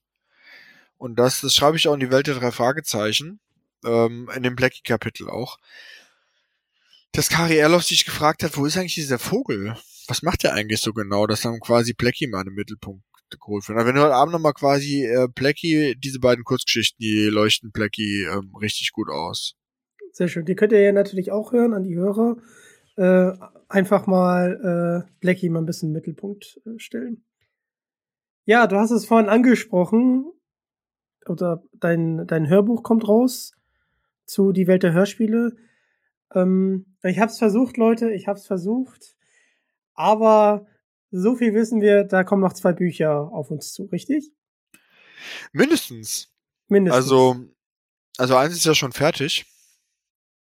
Das kommt jetzt irgendwann raus. Das kann noch ein bisschen länger dauern. Und dann schreibe ich noch ein anderes. Und dann habe ich noch, ich habe auch noch ein, auch ein Manuskript schon so ein Drittel fertig. Das habe ich dann beiseite gelegt, weil ich erst noch zwei andere Sachen sich anders ergeben habe. Da bin ich aber auch dran. Ich schreibe ein Buch über drei Fragezeichen Klassiker. Ha, Leute, Leute, wir haben was. Ja, aber das ist das, was am wahrscheinlich, da muss ich schauen, wie das so kommt. Also das habe ich aber, ist jetzt auch keine Neuigkeit. Ähm, da bin ich schon die ganze Zeit dran, am Arbeiten dran. Ähm, hab aber, das hat jetzt ein Jahr geruht. Ja, das ist dann quasi wie neu anfangen. Da muss ich mich dann quasi nochmal mental reinfinden. Da will ich eigentlich auch ein Buch über TKG mal schreiben. Ich bin das, raus. Nein. Das habe ich auch vor. Ähm, ja, nee, da kommt noch, da kommen noch einige Sachen. Wir sind ja alle noch jung und ähm, genau. Und aber das Hörbuch, das ist jetzt ja erstmal rausgekommen. Da habe ich dir auch eins mitgebracht, das wir gerne hier unter deinen Followern auch verlosen können. Boah, das ist ja mega cool. Das, das kann ich wir. dann auch unterschreiben und widmen und ähm, sehr schön. Da kannst du mir überlegen, wie wir das am besten unters Volk bringen. Ähm, und das kann ich dann gerne dann versenden. Ja, das wurde mir ähm, dankenswerterweise von Sony zur Verfügung gestellt, damit ich dir das hier verlosen kann. Wow, ist ja cool. Ist ja mega, mega cool. Das, das freut mich. Da werden wir uns nochmal was Schönes überlegen und das äh, ein bisschen versetzt machen. Also wenn die Folge draußen ist, keine Sorge, dann ist es ein bisschen versetzt, äh, dass äh, ihr dann auch die äh, Möglichkeit habt, da was zu gewinnen. Und ähm, ja, da überlegen wir uns äh, was Schönes. Das, das freut mich sehr. Ich hoffe, ihr freut euch auch. Ich hätte ein Buch, was ich mir wünschen würde oder was ich so als I Idee so mal ein bisschen einschreiben würde, wäre über die Live-Touren. Das würde ich cool finden. Oder auch über die Record-Release, dass man das alles irgendwie mal versucht unter einem Hut zu bekommen. Ja, also hatte ich in der Tat auch schon mal überlegt. Ähm, es gibt ja vieles, was man sagen kann, was so Live-Vibes hat. Also das ist einmal die Touren, Record-Release-Partys, dann ähm, kann man auch das Vollplayback-Theater da mal abhandeln, ist auch interessant. Was ist dann so alles so? Die Frage ist nur, wen das außer uns beiden interessiert. Ähm, Alle anderen? hm, weiß ich nicht. Ganz ähm, kurz. Ja. Äh, ähm, also mir kommt die Idee zweierlei. Erstens, ähm, weil durch die ganzen Live-Auftritte natürlich auch ähm, Anekdoten äh, entstanden sind, die es äh, so vielleicht es noch nicht in einem Buch oder auf DVD geschafft haben. Und weil man ja wirklich gemerkt hat, als man da ähm, live im Publikum saß, dass da wirklich viele Leute sind, die sich für die drei Fragezeichen ähm, interessieren und dieses Begleitheft was die netterweise überall auf den Stühlen verteilt haben. Danke an denjenigen, der das machen äh, durfte. Äh, das habe ich mir natürlich auch mitgenommen. Da hat man gemerkt, dass da ganz, ganz wenige äh, liegen gelassen wurden. Die meisten wurden wirklich mit eingesteckt. Und ähm, da geht's ja auch so ein bisschen um, um die Crew. Und äh, da bist natürlich auch du, also auch erwähnt. Ähm, und also ich denke schon, dass es die Leute interessiert. Und äh, davon, davon, ähm, und, und das schätze ich ja so sehr an deinen Büchern, äh, du sammelst ja diese Fakten und Kuriositäten. Da könnte man auch zum Beispiel sehr, sehr gut beschreiben, zum Beispiel Worte nur Worte. äh, wie mhm. das eigentlich entstanden ist. So, ähm, das hat Kai Schwind ein bisschen erzählt und er hatte da quasi keine Regieanweisung gegeben und Jens Wawacek und Andreas Fröhlich ähm, haben das halt ähm, gemacht und das ist halt super cool. Das war ja damals noch aus äh, der seltsame Wecker und Hammer. Also wirklich, wirklich cool. Und äh, ich denke schon, äh, dass das Leute interessieren kann. Ich wollte das erst ähm, in die Welt der Hörspiele ausführlicher mit reinnehmen. Mit den Touren hab's dann ein bisschen exemplarisch am Master of Chess dann. Also Master of Chess ist ja schon auch ausführlicher ähm, da ähm, aufgeführt. Aber es hätte am Ende den Rahmen gesprengt. Ich habe da auch Material zu. Es gibt ja von Corinna Wodrich auch ein Tourtagebuch zu Master of Chess. Also es gibt habe so ich gelesen, ja. habe ich heute gelesen. Ähm, mit, mit, mit der bin ich auch gerade im Kontakt. Äh, liebe Grüße. Und äh, sehr amüsant, sehr, sehr amüsant. Ich genau. arbeite tatsächlich in der Nähe vom, vom Dammtor, äh, um da ein bisschen Bezug zu haben. Sehr, sehr amüsant, sehr, sehr witzig. Also genau. fand ich cool. Also dann ist halt eben die Frage, wie ähm, hebt sich sowas nochmal ab. Aber da müsste man schon, also für so ein Buch wie Live-Tourneen, da müsste man schon quasi offiziellen Auftrag dazu bekommen. Weißt du, weil dann müsste man, ähm, ich glaube nicht, dass das so als eigenständiges Buch funktionieren würde. Das müsste dann, wenn überhaupt, ein Gimmick sein zu einer Tour oder sowas. Weißt du, das stelle ich mir sch wirklich schwer vor, ähm, sowas zu schreiben. Aber Lust hättest du schon, oder? Äh, je, Lust habe ich immer Bücher zu schreiben, aber das wäre jetzt in der Tat nichts. Also über das Vollberg-Theater und so sich damit zu beschäftigen, da schon eher auch, weil da gibt's ja auch so Prequels zu den drei Fragezeichen Hörspielen. Ich weiß nicht, ob du die kennst. Also es gibt zum Beispiel ähm, zu, es gibt so drei drei Fragezeichen Folgen Prequels. Also Super Papagei, Gespensterschloss und Teufelsberg. Also die die Vorgeschichte davon abhandelt. Und kenne ich tatsächlich noch nicht. Das ist, glaube beim, beim Teufelsberg geht's halt eben um El Diablo, wie der war und wie er sich quasi in den Teufelsberg gerettet hat, nur das Hörspiel dann auf. Also sowas.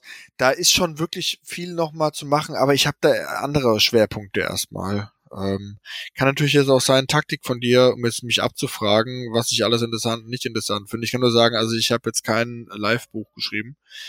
Ähm, das habe ich daraus schon äh, geschlossen. Äh, nee, darum ging's gar nicht, um Abha Abfragen oder so, ich habe dich das halt nur gefragt, weil mich das äh, selber persönlich sehr interessieren mhm. würde.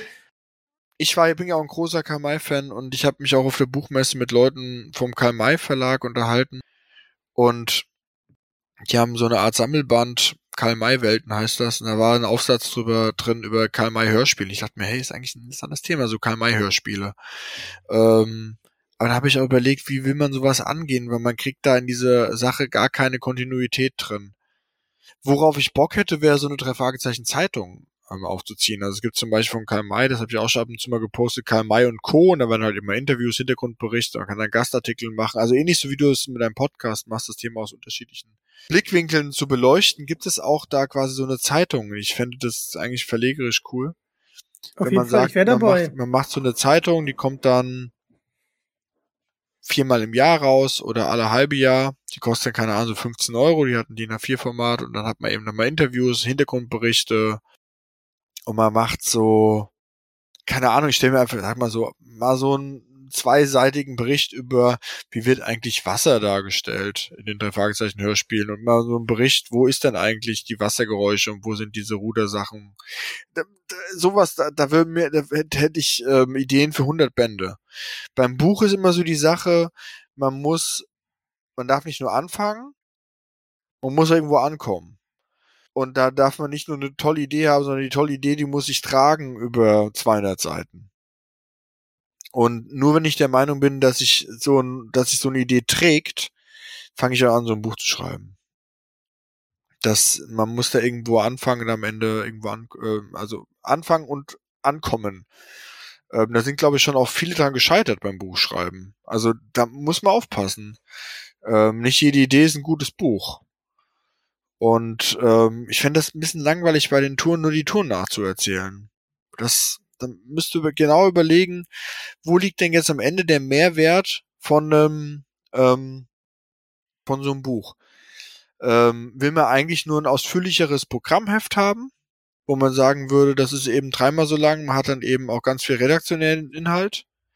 Wobei ich auch festgestellt habe, ich war auch immer so der Typ, der sich bei CDs und so weiter auch immer so eine Limited Edition gekauft hat, so eine Deluxe Edition, weil dann irgendwie was dabei steht. Ich habe festgestellt, ähm, dass sich Leute, die so ein Hörspiel hören oder ähm, so mein Hörbuch gekauft haben, gar nicht so viel so Booklet oder so angucken.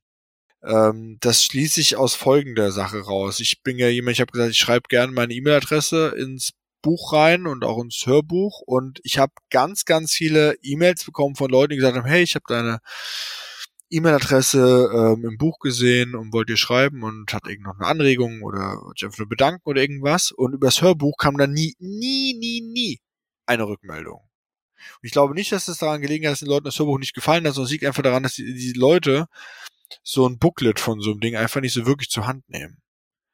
Kann ich gut ähm, nachvollziehen, ja. Ich und das ist auch ein tolles Andenken, so ein Tourheft. Ich weiß nicht, wer sich das von A bis B durchliest. Ob das nicht so Leute sind wie wir beide, aber die anderen haben das einfach nur irgendwo liegen und blättern das durch und dann ist es irgendwo vergessen. Es ist, gammelt irgendwo rum auf so einem Zeitschriftenstapel.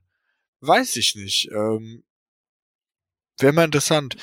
Ähm, also du bist jetzt der Erste, der sich von mir so ein Buch wünscht. Ähm, ja, oder dass man das, äh, und da wäre ich natürlich auch gerne dabei, falls du das wirklich mit der Zeitung machen solltest, dass man dann an bestimmten Tagen äh, einfach mal Bezug zu den Folgen nimmt. Äh, ja. Das ist, das ist auch toll. Einfach mal sagen, man redet mal über heute vor 50 Jahren oder heute vor 30 Jahren. Vor 50 Jahren gab's das. Äh, müssen wir schauen, ähm, was wir da nimmt. Oder wie ist es eigentlich? Ähm, welche Sachen sind miteinander verwandt, aber ich kann doch gar, also eine, eine Zeitung aufzuziehen, das ist eine ganz andere Sache, das ist schon mal ein richtiges unternehmerisches Risiko. Also man kann nicht einfach eine Zeitung machen, weil man eine Zeitung zu finanzieren, ähm, also es kostet richtig viel Geld.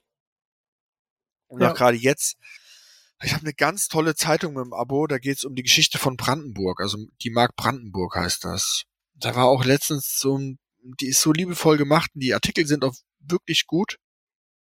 Und dann ähm, stand da auch drin, eigentlich müssten die die Preise total erhöhen, weil die Kosten, Energiekosten und Druckkosten und so weiter. Und da jetzt in dieser Zeit eine Zeitung aufzumachen, also es müsste dann, ach sowieso müsste es jemand dann von Kosmos machen.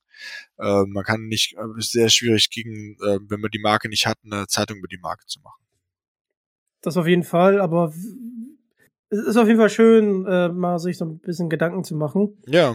Und äh, ja, ja, also dass man allgemein einfach ähm, mal, mal fragt, ob man mehr im Social Media Bereich die drei Fragezeichen Geschichte so ein bisschen mit einstreut. Weißt du, äh, an dem heutigen Tag war vor 50 Jahren dieses und jenes und äh, ich glaube, das würde die Leute tatsächlich so interessieren. Also ja, es gibt's ja, es gibt, macht ja zum Beispiel Rocky Beachcom ganz oft solche Dinge. Ja. Ähm, das bindet natürlich dann auch immer wieder Personal. Also ich meine, das kannst du ja gerne mal die Leute vom Kosmos fragen, wenn du die hier zu Gast hast. Ähm, das ist ähm, dadurch, dass die drei Fragezeichen eine lebendige Marke sind, muss man sich natürlich nicht die ganze Zeit was Neues ausdenken, wie man das Andenken an diese Marke pflegt. Also zum Beispiel Edgar Wallace oder Karl May oder keine Ahnung was, das sind alles, sag ich mal, Sachen, da kommt nicht mehr viel Neues raus. Also kann man sich schwerpunktmäßig damit beschäftigen, wie man das Alte und Vergangene besser vermarktet. Aber in dem Moment, in dem Leute damit beschäftigt sind, die Serie am Laufen zu halten, ähm, zieht das natürlich ähm, Aufmerksamkeit ab. Ist doch logisch. Ähm, deswegen habe ich da nicht so die große Hoffnung. So habe ich das gar nicht äh, betrachtet. Also ist ein, ist ein sehr, sehr guter Punkt. Das ist genauso. Je länger wir uns unterhalten und uns Leute zuhören, desto weniger hören ja Leute irgendein anderes Hörspiel. Verstehst du? Das ist einfach, man hat. Jetzt fühle ich mich ein bisschen schlecht. Nee, alles gut. Aber Nein, aber das ist doch, ist, ist doch logisch. Ähm, ja. Du hast auch, wenn du sagst, du hast Leute, die sind damit arbeitsmäßig beschäftigt. Und du kannst ja auch nur sagen, entweder liest einer ein Buch oder liest diese Zeitung. Es kann ja nicht noch mehr drauf. Also man hat ja immer, ähm, sehr, sehr guter Freund hat zu mir immer gesagt, keine Zeit ist ähm, kein Fakt, sondern keine Zeit ist eine Entscheidung. Zeit hat man ja immer. Man muss sich das einfach nur schichten. Ja, wie priorisiert man jetzt was und wie geht jetzt irgendwas? Ähm, wir waren ja auch schon länger in Kontakt, aber ich musste dann auch gerade in der Endphase von so einem Manuskript schreiben, sagen, hier, ich muss jetzt priorisieren, ich kann mich jetzt einfach nicht verzetteln. Ja. Alles gut. Ähm, und genauso ist es auch, wenn man eben sagt, man ähm, ist in einem Unternehmen und denkt sich Sachen aus und weil man auch sagt, die Leute haben ja auch nur auf der einen Seite nur eine, eine, gewisse Geldspanne und auf der anderen Seite eben ist irgendwann auch der Peak erreicht. Wann ist denn der der der Peak erreicht? Also ich meine, da habe ich jetzt gar keinen tiefen Einblick, aber wenn man überlegt, von den Leuten da, die sich jetzt den dunklen Taipan ähm, angeguckt haben in der Halle, wie viel sind da dabei, die ähm, jede neue Folge hören? Sagen wir mal so, da sind ich schätze jetzt einfach mal, von diesen Leuten sind dabei, die Hälfte von denen hört sich regelmäßig, wenn die frisch rauskommen, die neue Folge an. Aber wie viele von denen, die da sitzen, denkst du denn, kaufen sich regelmäßig die neuen Bücher und liest über die neuen Bücher? Da fängt's jetzt schon an, ja? Ähm, und wie viele von denen, die die neuen Bücher lesen, würden dann vielleicht noch so eine Zeitung kaufen? Vielleicht würden sie mehr so eine, so eine Zeitschrift kaufen. Aber wo kaufen die die dann? Ähm, also für eine Zeitung, aber wir kommen jetzt hier gerade voll ins Business-Gründen rein. Ähm, merke ich gerade, merke ich gerade. Das wird so, unsere Gründerfolge. Nein, genau. ähm, für, du brauchst ja auch im Endeffekt ähm, für eine Zeitung Abokunden. Ja, das ist ja bei ist ja bei dir im Podcast auch genauso wichtig. Du wolltest ja auch, dass die Leute dir folgen, dass die regelmäßig dich hören und dass die dann bei dir bleiben, dass du dann wachsen kannst. Und das brauchst du bei einer Zeitung auch. Und da habe ich einfach meine Zweifel, ähm, ob die alle schon, die da sitzen, schon Buchleser sind. Ähm, ich meine, du bist ja auch, bist du Buchleser auch? Jetzt äh, vermehrt schon, äh, weil sich das durch diesen Podcast, ja. ähm, da kann ich ja ganz offen sein, das hat sich da so ermöglicht. Und da bin ich auch sehr dankbar für.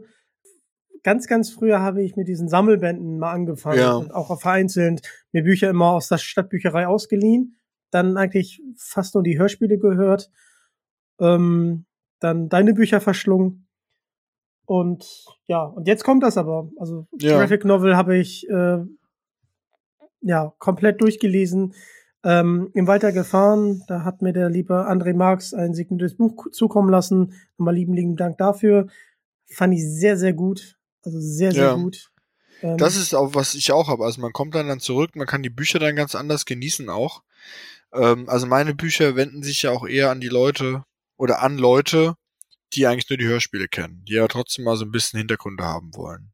Ähm, und das ist auch was ganz Normales. Also zum Beispiel, wenn man einen James Bond Film guckt, ich habe noch nie ähm, James Bond Buch gelesen, aber man ähm, kennt halt eben James Bond. Ähm, bei Edgar Wallace habe ich ganz, ganz lange kein einziges Buch gekannt oder bei Karl May oder sowas. man kennt die Vorlage nicht, konsumiert das dann irgendwie anders. Aber das ist einfach, was ich meine, wer wie wo was ähm, konsumiert da finde ich schon toll, dass quasi diese Podcasts auch so einen großen Anklang ähm, gewonnen haben. Also dann, ich hätte mal irgendwie Bock auf so eine richtig große Marktanalyse, drei Fragezeichen-Fans. Und was die eigentlich genau wollen und so. Finde ich spannend. Würde ich auch spannend finden. An dieser Stelle, hast du es mit dem Podcast kurz angesprochen, möchte ich mich hier auch natürlich auch mal im Podcast bei dir bedanken, dass du so fleißig äh, meine drei Fragezeichen Folgen teilst und äh, ja, und, und, und die äh, Gespräche auch so toll findest ähm, und dass sie dir auch äh, als Autor sogar weiterhelfen, das äh, freut und ehrt mich sehr. Bin ich gerade ein bisschen sprachlos.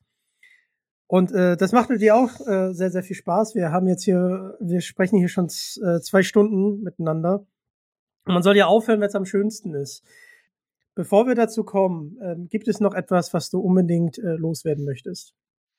Ja, danke, dass ich hier sein darf sehr, und, sehr gerne. Äh, mit dir die drei Fragezeichen äh, sprechen darf, weil das ist einfach immer was Tolles, äh, mit anderen über drei Fragezeichen zu reden. Auch finde ich einfach fantastisch, immer mal so dieses einzelne Folgen in den Raum werfen und dann einfach mal so seinen Senf dazu abgeben. Ja, und jetzt waren ja jetzt in dem Sinn keine fachlichen Meinungen da von mir, so sondern einfach nur emotional, was ich da, was mich dabei berührt und äh, wie das ist, kann sich auch wieder total ändern.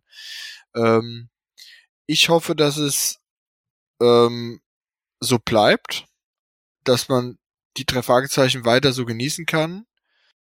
Ich bin, mein, mein Kopf sagt mir, dass es nicht mehr ganz, ganz lange dauern kann, weil, ich sag mal so, die letzten, also, ich weiß nicht, wie lange die Fragezeichen so noch produziert werden können. Ich war ja bei der Verleihung vom Bundesverdienstkreuz an Frau Körting mit dabei und da war auch ähm, Arndt Selig, der ist von Sony, war auch dort. Da sagte Frau Körting, bitte, bitte, bitte machen Sie das noch möglichst lange und bitte, wenn Sie mit irgendwas aufhören wollen, weil Sie quasi ein bisschen zurücktreten wollen, geben Sie drei Fragezeichen als allerletztes ab. Da wird man schon, und der hat auch ihr nochmal einen neuen Dreijahresvertrag da mitgebracht. Und da wird man immer, also bin ich auch so dankbar dafür, dass Frau Körting noch so fit und so eine Energie hat. Und ich hoffe, dass es einfach so lange noch bleibt, weil man, äh, es ist irgendwie auch menschlich, dass man oftmals Sachen so als normal hinnimmt oder als Gott gegeben hinnimmt, die einfach, einfach nicht nicht normal sind. Also es ist kein Normalzustand, dass diese drei Sprecher uns immer noch so bewegen, dass sie noch so Spaß haben und dass auch Frau Körting so eine Energie hat und dass da auch André Marx, äh, André Minninger, wenn man sich überlegt, so vom Studiojungen zum jetzt hier Tausendsasser da. Ähm, ich hoffe, das bleibt noch ganz lange. Ähm, so, wir haben ja im Endeffekt immer mal wieder so Schicksalsschläge in der Peripherie der drei Fragezeichen gehabt, Onkel Tito, Skinny Norris und was da so alles ist. Und da finde ich einfach mal, bin ich sehr dankbar, dass man das so, so haben kann, dass wir sagen können, wir haben so viele Generationen von Fans. Also ich meine, du bist jetzt ja auch deutlich jünger als ich.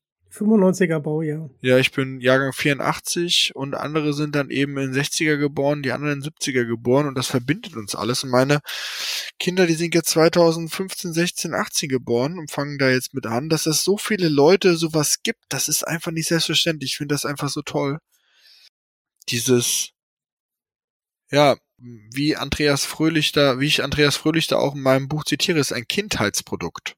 Ja, es ist einfach toll. Den kann ich mich nur anschließen.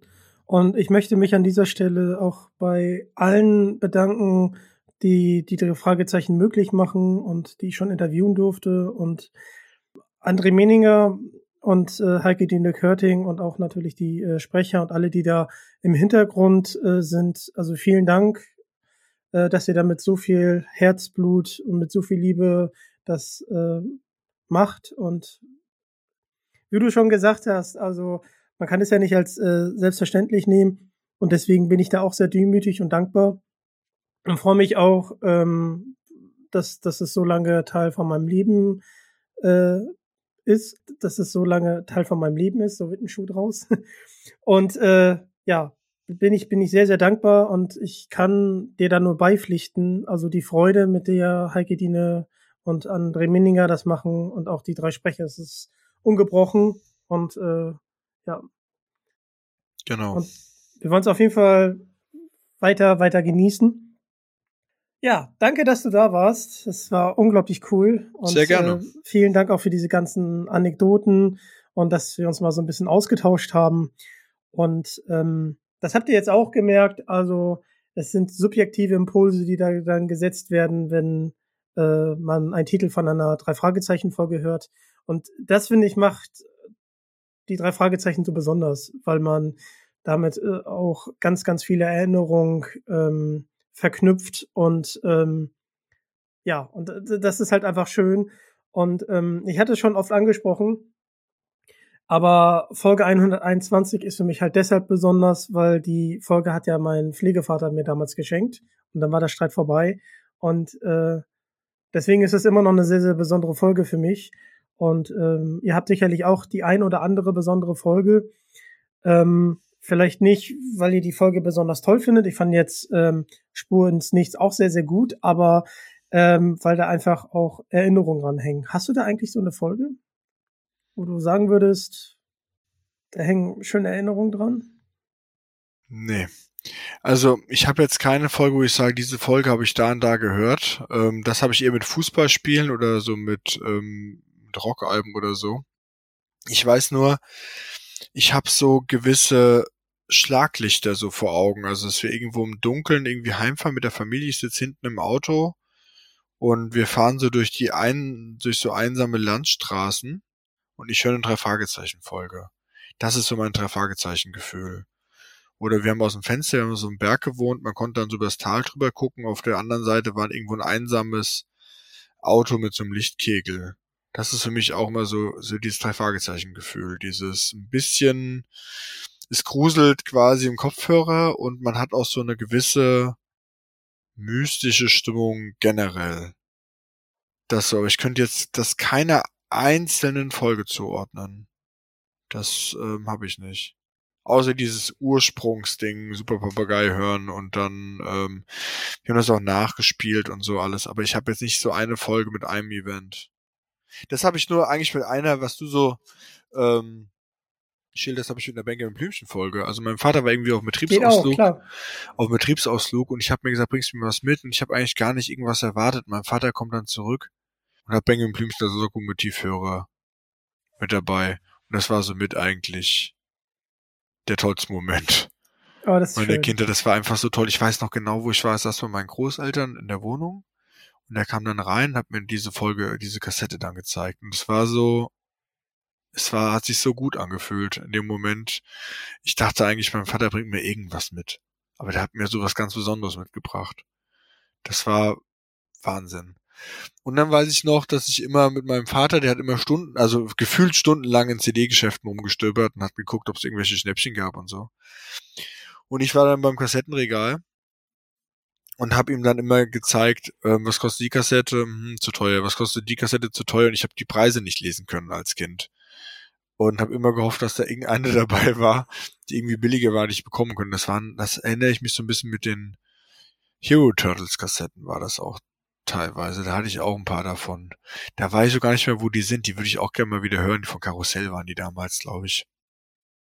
Ja, nee, das, aber da habe ich mit keinen drei Fragezeichen ähm, Erlebnis. Das kann ich nicht machen. Das habe ich, drei Fragezeichen habe ich komplett für mich selbst entdeckt. Und ähm, meine Eltern hatten mich dann irgendwann mal in einem SSP-Interview gehört und dann sagte meine Mutter so, oh, ich glaube, ich habe erst erst so richtig kapiert, wie viel das bedeutet hat früher.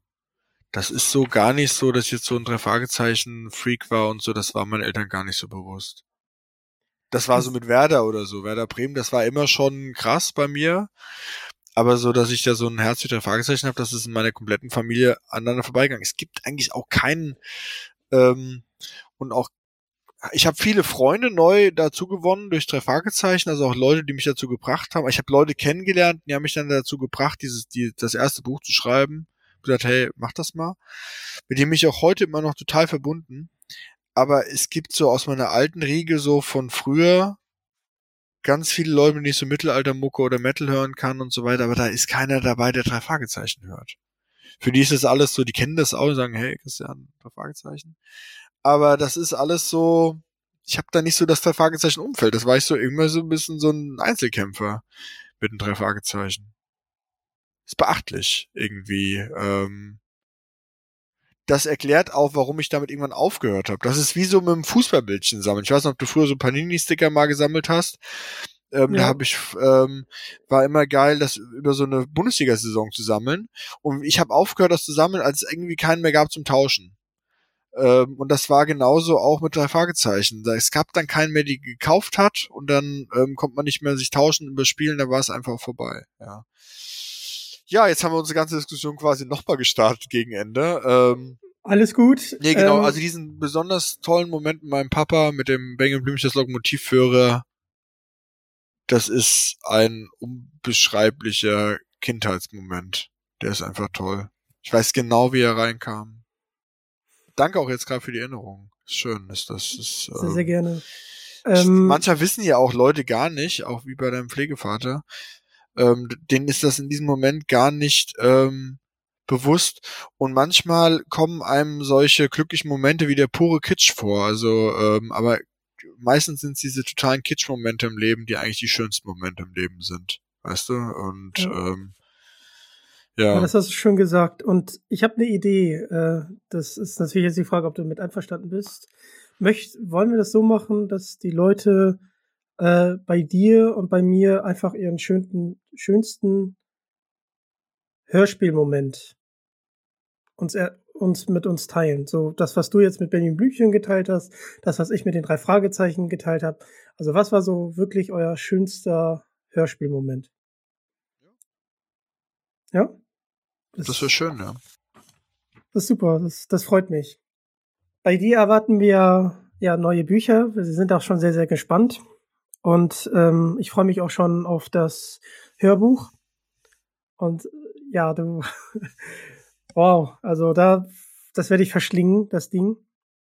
Bei mir, ich habe es schon mehrfach angesprochen, hier kommen auf jeden Fall natürlich weitere Gäste, auch aus dem Drei-Fragezeichen-Kosmos. Und ihr wollt noch mehr von Digitalk hören? Dann schaltet nächstes Mal gerne wieder ein. Folgt mir auf Social Media und natürlich auch den lieben Christian. Das ist der Weg. Danke, dass ihr Teil davon seid. Und damit bin ich raus. Tschüss. Alles klar, mach's gut. Tschüss.